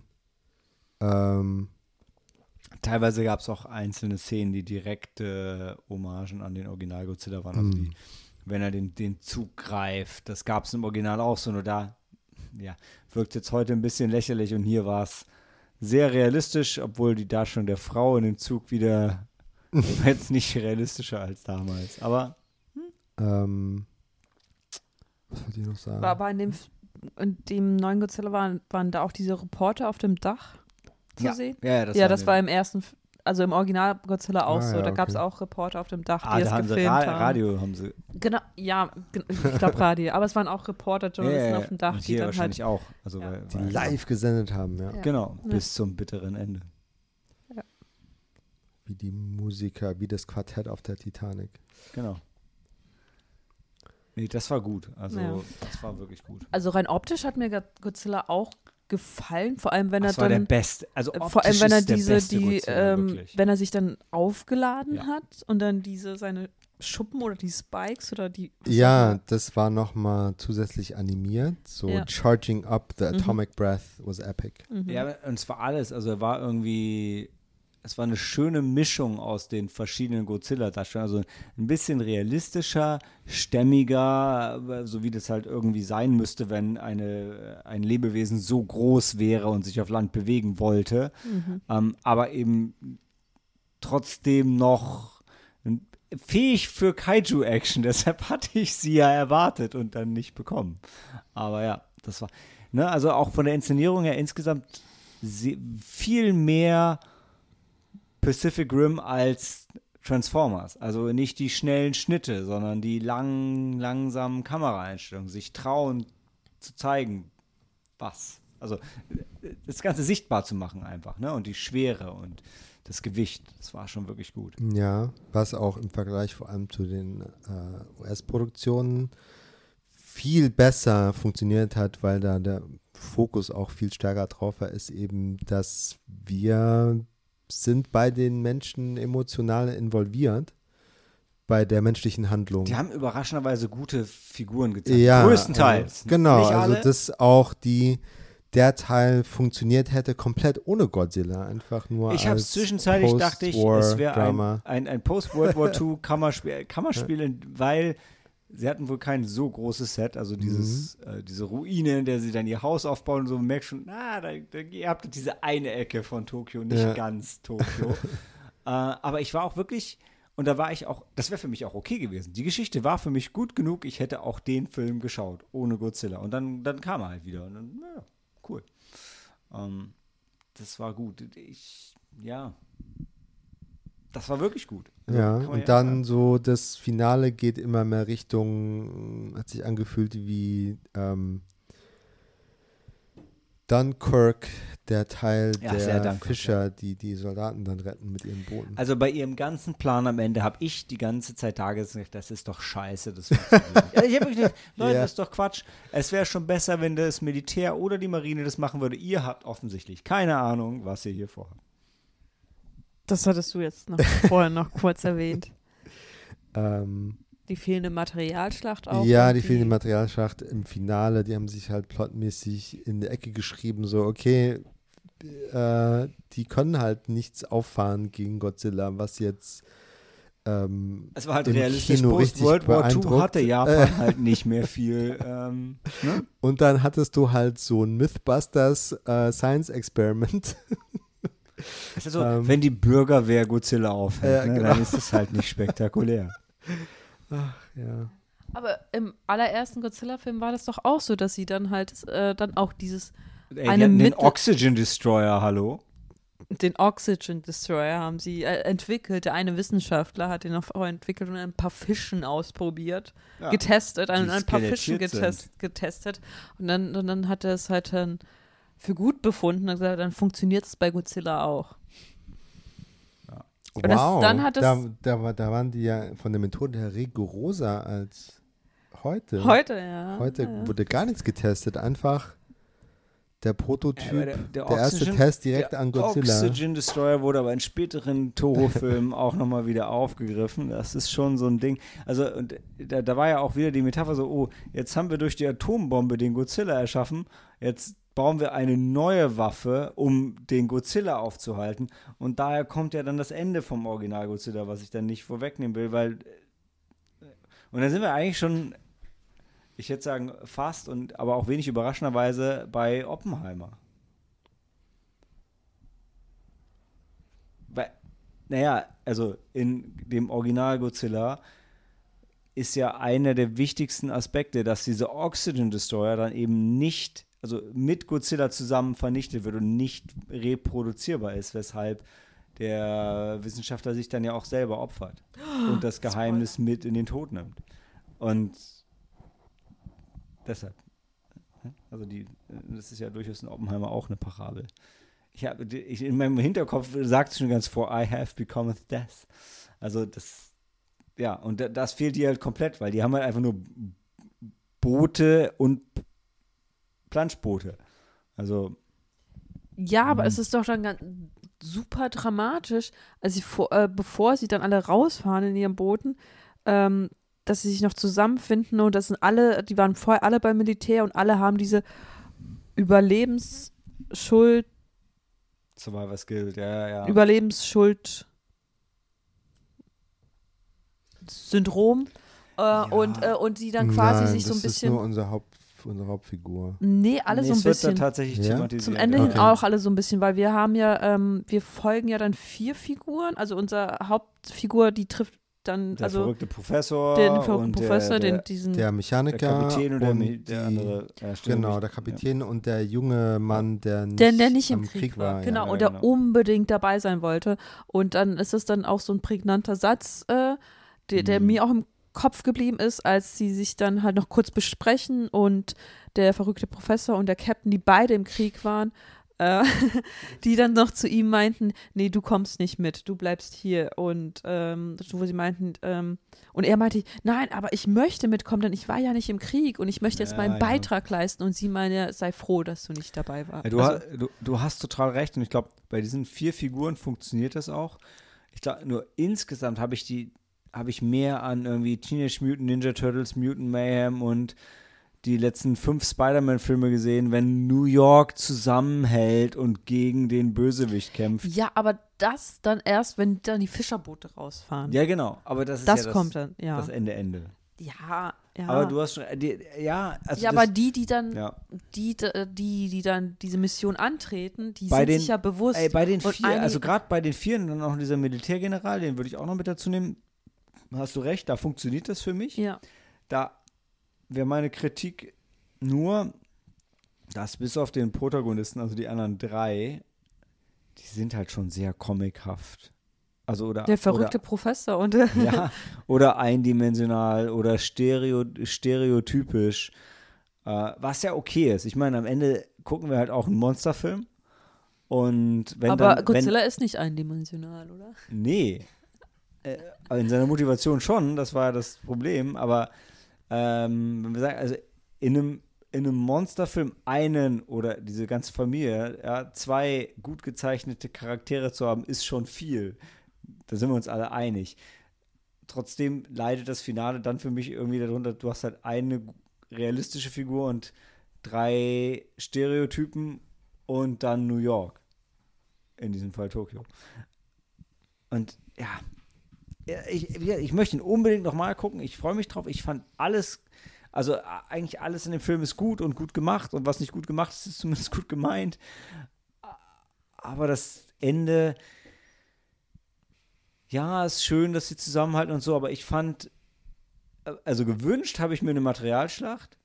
Und auch wenn dich das anscheinend nicht so abgeholt hat, diese Oxygen Destroyer Sache war zumindest dann eine schöne Parabel auf die Atombombe und war dann auch nach hinten raus aufgelöst. Und das Finale von dem Film gibt mir dann nichts außer einem Spider-Man Turtles Rehash. Ja, und das verstehe ich auch. Also das, da bin ich auch bei dir. Vor allem gegen diesen Godzilla hätten die auch mehr auffahren müssen, ähm, weil der auch so imposant und so bedrohlich gewirkt hat. Und im, zum Ende Deren hin, Plan war auch kacke. Alles Ja, daran aber dumm. Plan B hat ja dann funktioniert. Ja, aber Plan B fand ich halt auch.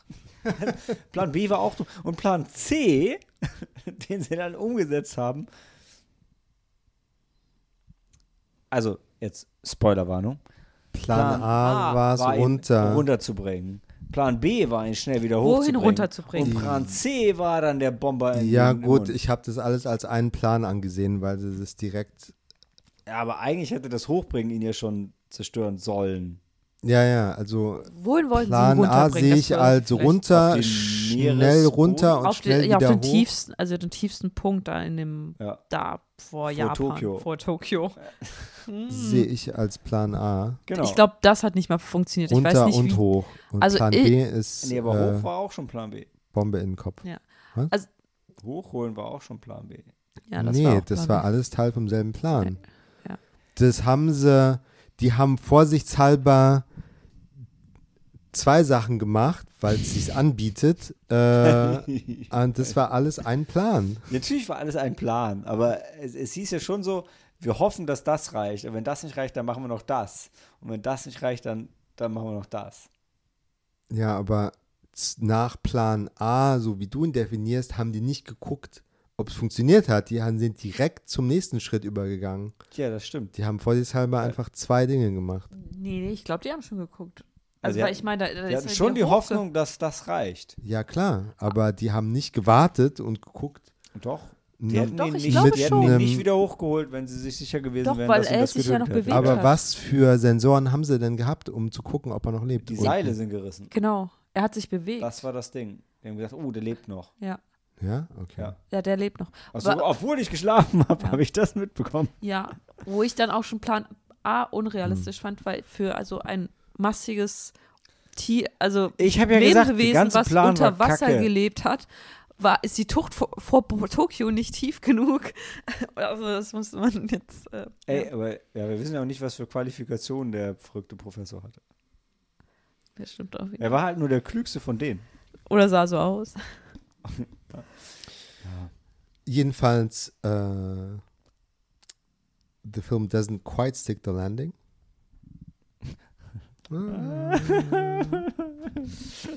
Ja. Ähm. Muss er den, muss er der, äh, der, der, der, der, wie heißt das auf der, der, der Not, oh, nee, der, fuck, der Katapultsitz, wie heißt denn das Ding auf Deutsch? Schleudersitz. Ja, Schleudersitz. Mann, es ist sogar im Film Deutsch.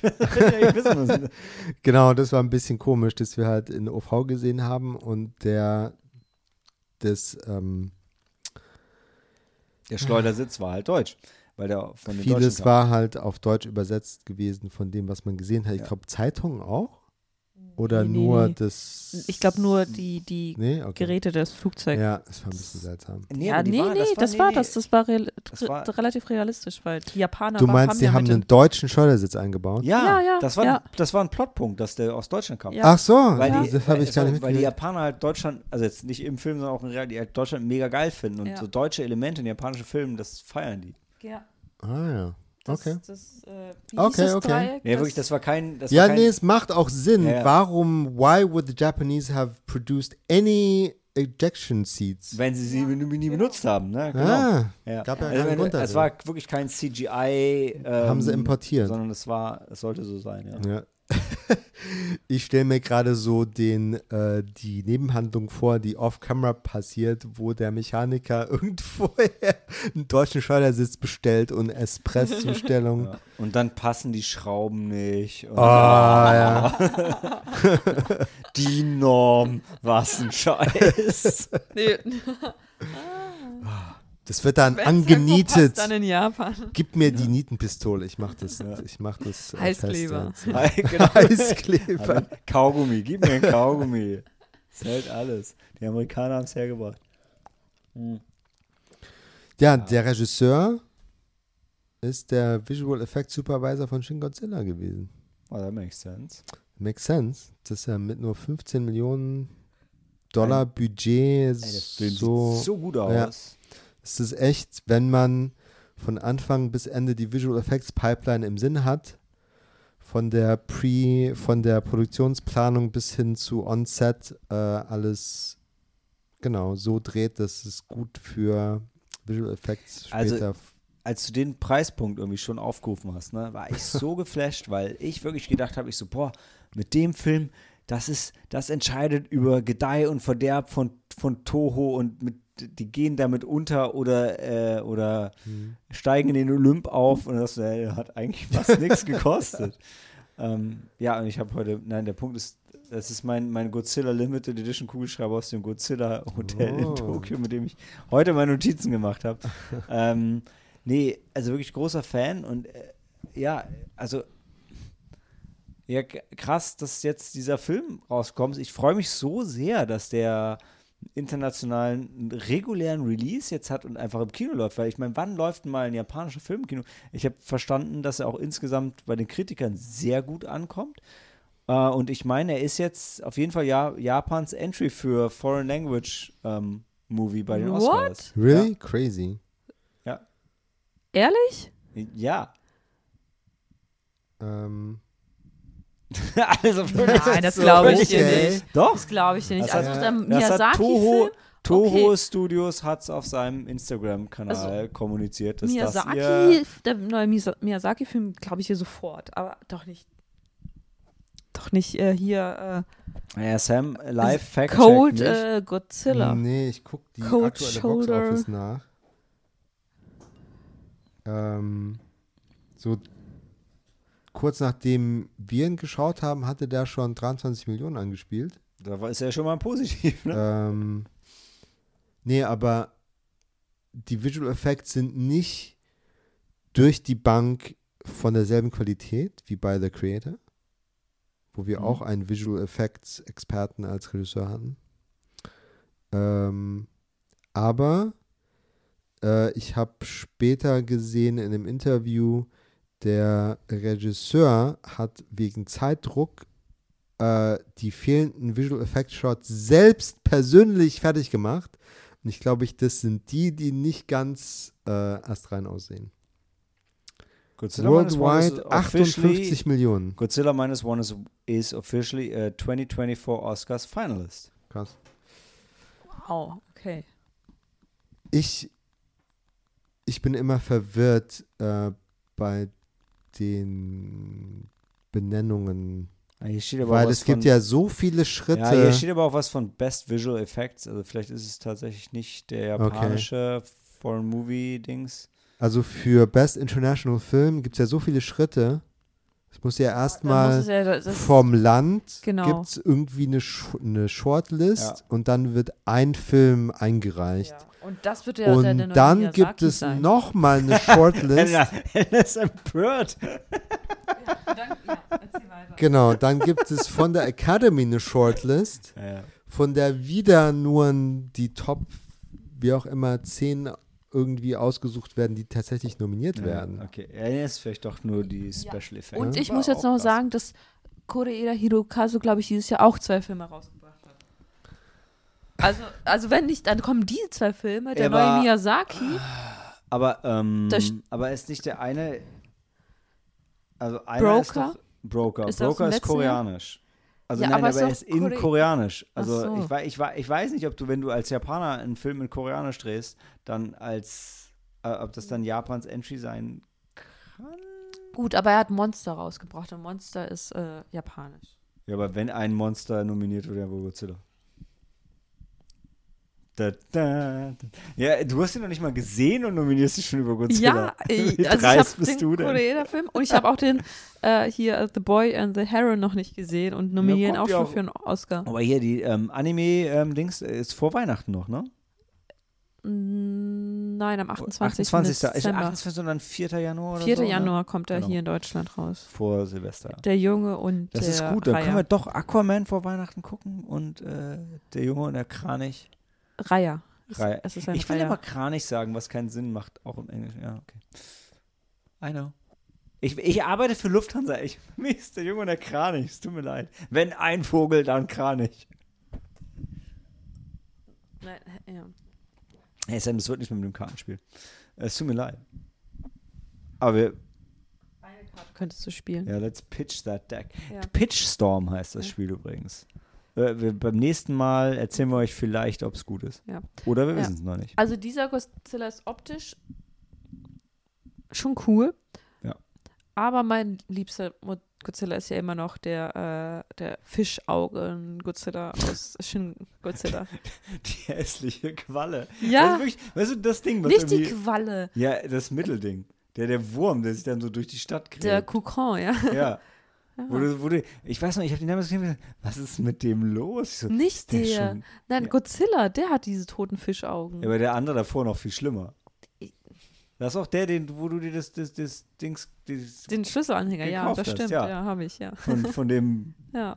von der La von Larven-Godzilla. Larven-Godzilla, ja. Also ich Sehr wirklich, süß. also was ich tatsächlich, Also nicht süß, aber also, was ich, auch eklig. was ich echt, also was ich gerne mit euch beiden noch schauen will, ist, ist es gibt ähm, tatsächlich zwei, zwei von den älteren Toro Godzilla, äh, ei- eigentlich natürlich alle, aber es gibt einen, der ist so ein krasses Aliens-Rip-Off, wo es wirklich eine 1 zu 1 Szene da, Rip-Off davon gibt, wie die, wie die Marines äh, in Aliens mit dem, mit dem APC rein, also die, die Action-Szene danach, wirklich fast 1 zu 1 Szene für Szene kopiert. Godzilla vs. Destroyer ist meine, meine ich.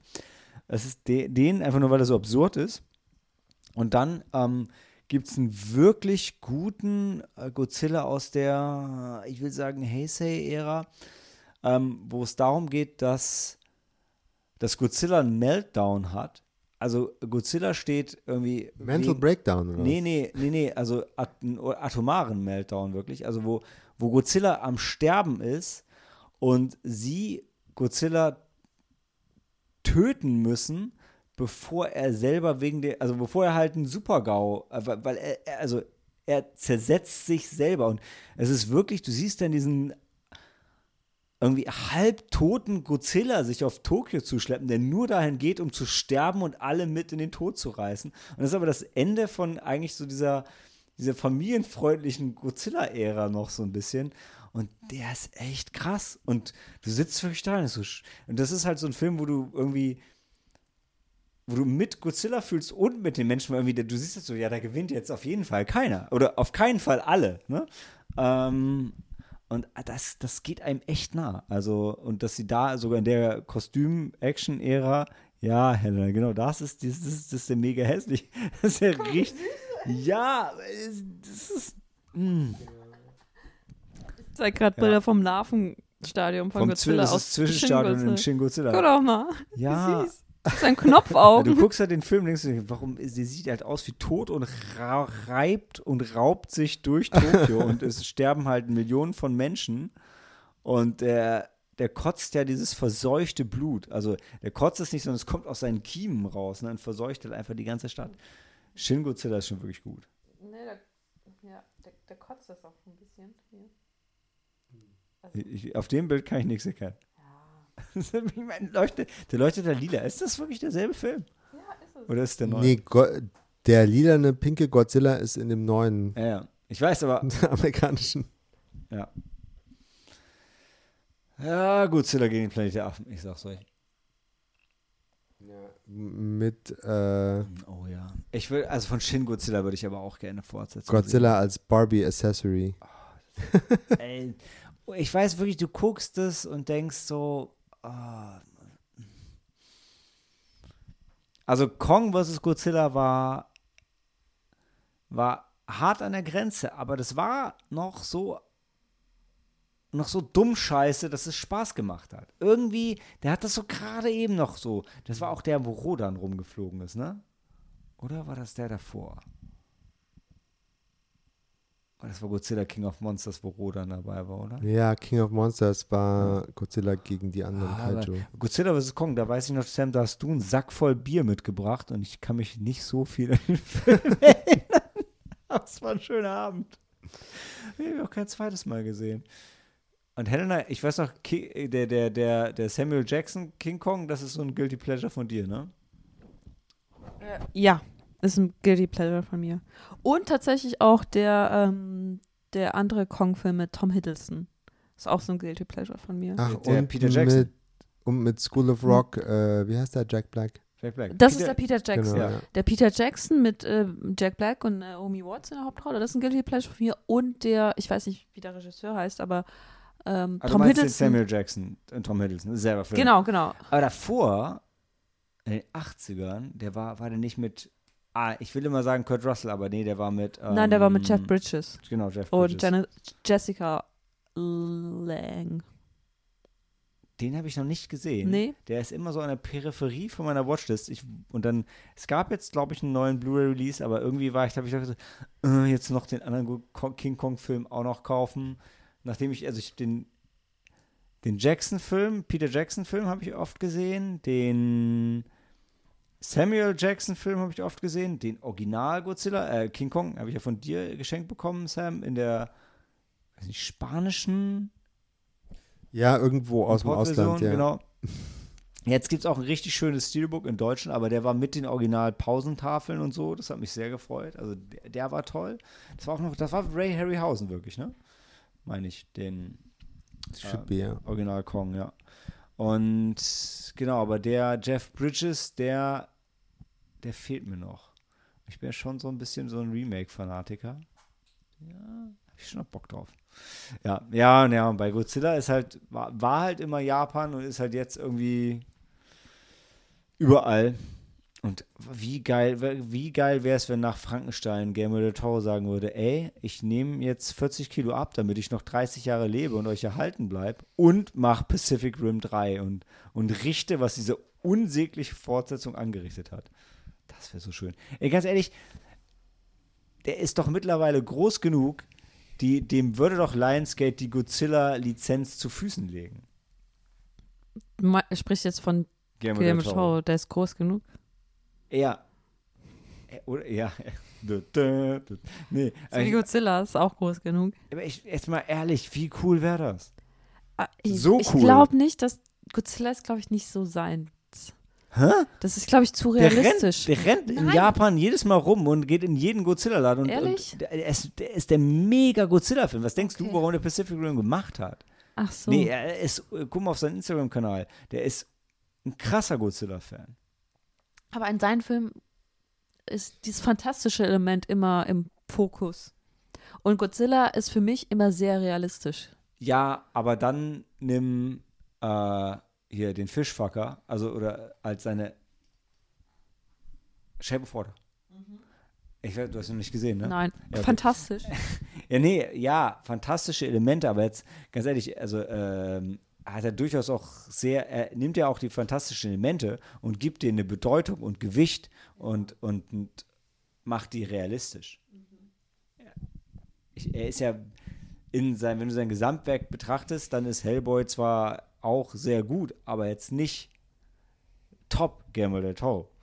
Und du nimmst ja jetzt nicht, ähm, Pans Labyrinth und sagst, naja, das ist ja mehr einfach nur so eine fantastische Geschichte ohne, Ja. ohne realistischen Bezug. Ja, pa Pan's Labyrinth und äh, hier Devil's Backbone auch. Ja, also äh, erstmal, ich finde Pans Labyrinth ist ein gutes Beispiel, was ja wirklich das Trauma vom äh, Zweiten Weltkrieg da, Ja. das ist schon so eine selbe Epoche verarbeitet und daraus eine fantastische Geschichte strickt. Und jetzt nimm das und seine Liebe für Monster. äh, Also, und mal abgesehen davon, natürlich würde Guillermo del Toro einen geilen Godzilla-Film machen, weil er macht keine schlechten Filme. Nenn mir einen schlechten Godzilla-Film, äh, Guillermo del Toro-Film, äh, einen schlechten Godzilla-Film kriegst du hin. Aber nenn mir einen schlechten Godzilla-Film. Äh, so, kann ich eigentlich keinen Satz zu Ende bringen, ohne Quatsch zu reden. Nennen wir einen Nein, schlechten nein. Guillermo del Toro-Film. Ja. Ähm, Malte du bist Diesch. ein Lügner. ja, Daisy Diddley. Äh, Was ist denn da los? Ich muss ähm, aufhören zu reden. Vier Sterne für Godzilla. ich habe ihm dreieinhalb gegeben. Ich habe ihm drei gegeben und dann dreieinhalb, dann vier. Ich habe ihm drei. noch kein zweites Mal Heute habe ich gesehen. ihm, hast du ihm vier gegeben. Also ich habe ihm tatsächlich dreieinhalb gegeben. Das, was ich toll fand, ist halt Godzilla selbst, die Figur, optisch gesehen. Und auch wenn irgendwann kriegt er, glaube ich, irgend, weiß ich, Geschütz oder irgendeine Bombe ins Gesicht und dann regeneriert er sich Mhm. irgendwie. Das fand ich auch toll. Und generell diese, diese Spikes, die dann, wie er sich dann auflädt und dann seinen Atem. Ähm, Oh ja, Spoiler Alert. Spoiler I Alert. think the most epic atomic breath ever Ja, in terms of cause and effect. Oh, ja. Und es war in ähm, Shin Godzilla schon sehr episch. Ja, aber der Godzilla aus Shin Godzilla ist sowieso mein, mein liebster Godzilla. Aber außen, lassen wir außen vor. Und was ich auch sehr gut Nur weil fand, du noch nicht die ganzen anderen Toho-Filme gesehen hast. ähm, ja, das auch. Und äh, die Musik. Ich fand das großartig, wie sie immer das Godzilla-Theme eingearbeitet haben. Toll Aber weil das auch ja. so, so catchy ist. Aber das ist ja auch im Original Godzilla schon. Aber die haben es wirklich, wirklich gut gemacht. Ja. Und Ja. verdient. Also Ja. jetzt nicht, sie haben es auch nicht zu viel benutzt. Ja.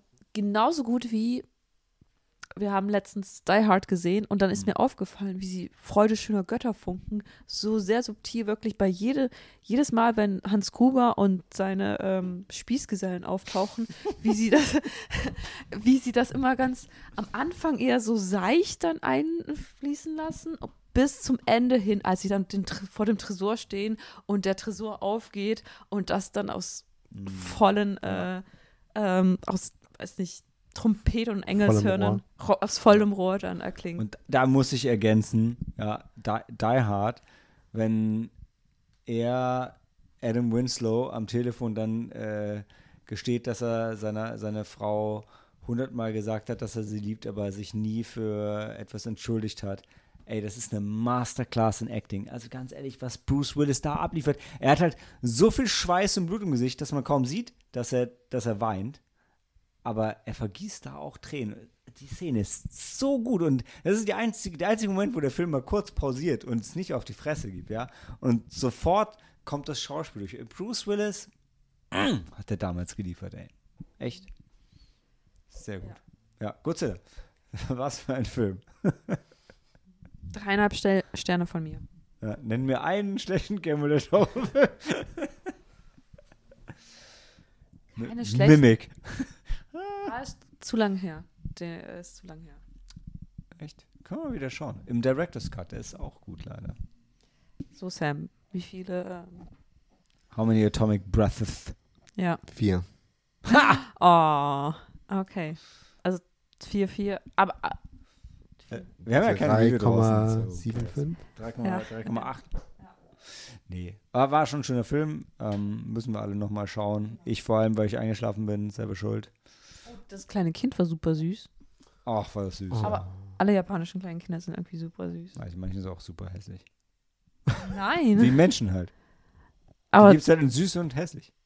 Das sind die zwei Geschmacksrichtungen. nee, sind sie nicht. Aber also, die japanischen Kinder können hässlich, aber trotzdem süß sein. Fair enough. War, war das Kind hässlich?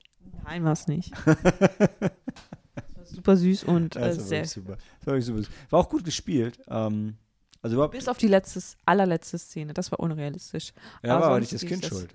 Ja, das war Sondern nicht das die- Kind. sondern ja, die Mutter war, hat ja. Boah, aber das war nicht, das war auch nicht das Spiel, das war die Direction. Also Ja, das war. Das, das, da, da hat der Regisseur einfach Godzilla nachgetrauert und deshalb. Ja, da war der Fokus halt auf Jugendlichen und nicht auf, auf so alten Menschen wie uns. Die schon, ja. Ja, das war ein bisschen schade. Das war wirklich ein bisschen schade. Aber dann, das war dann auch okay, trotzdem. Dann war es ja auch vorbei. Dann kam der Abspann, dann kam wieder das Godzilla-Thema, war wir gut drauf. Ja. Vier Sterne sind wir durch? Wir sind durch. Sam freut sich auf seinen Pitchstorm. What? also für uns, äh, wahrscheinlich heute nicht mehr für euch. Äh, nee, andersrum. für euch, wahrscheinlich nicht mehr für uns heute. Handy aus und Film ab.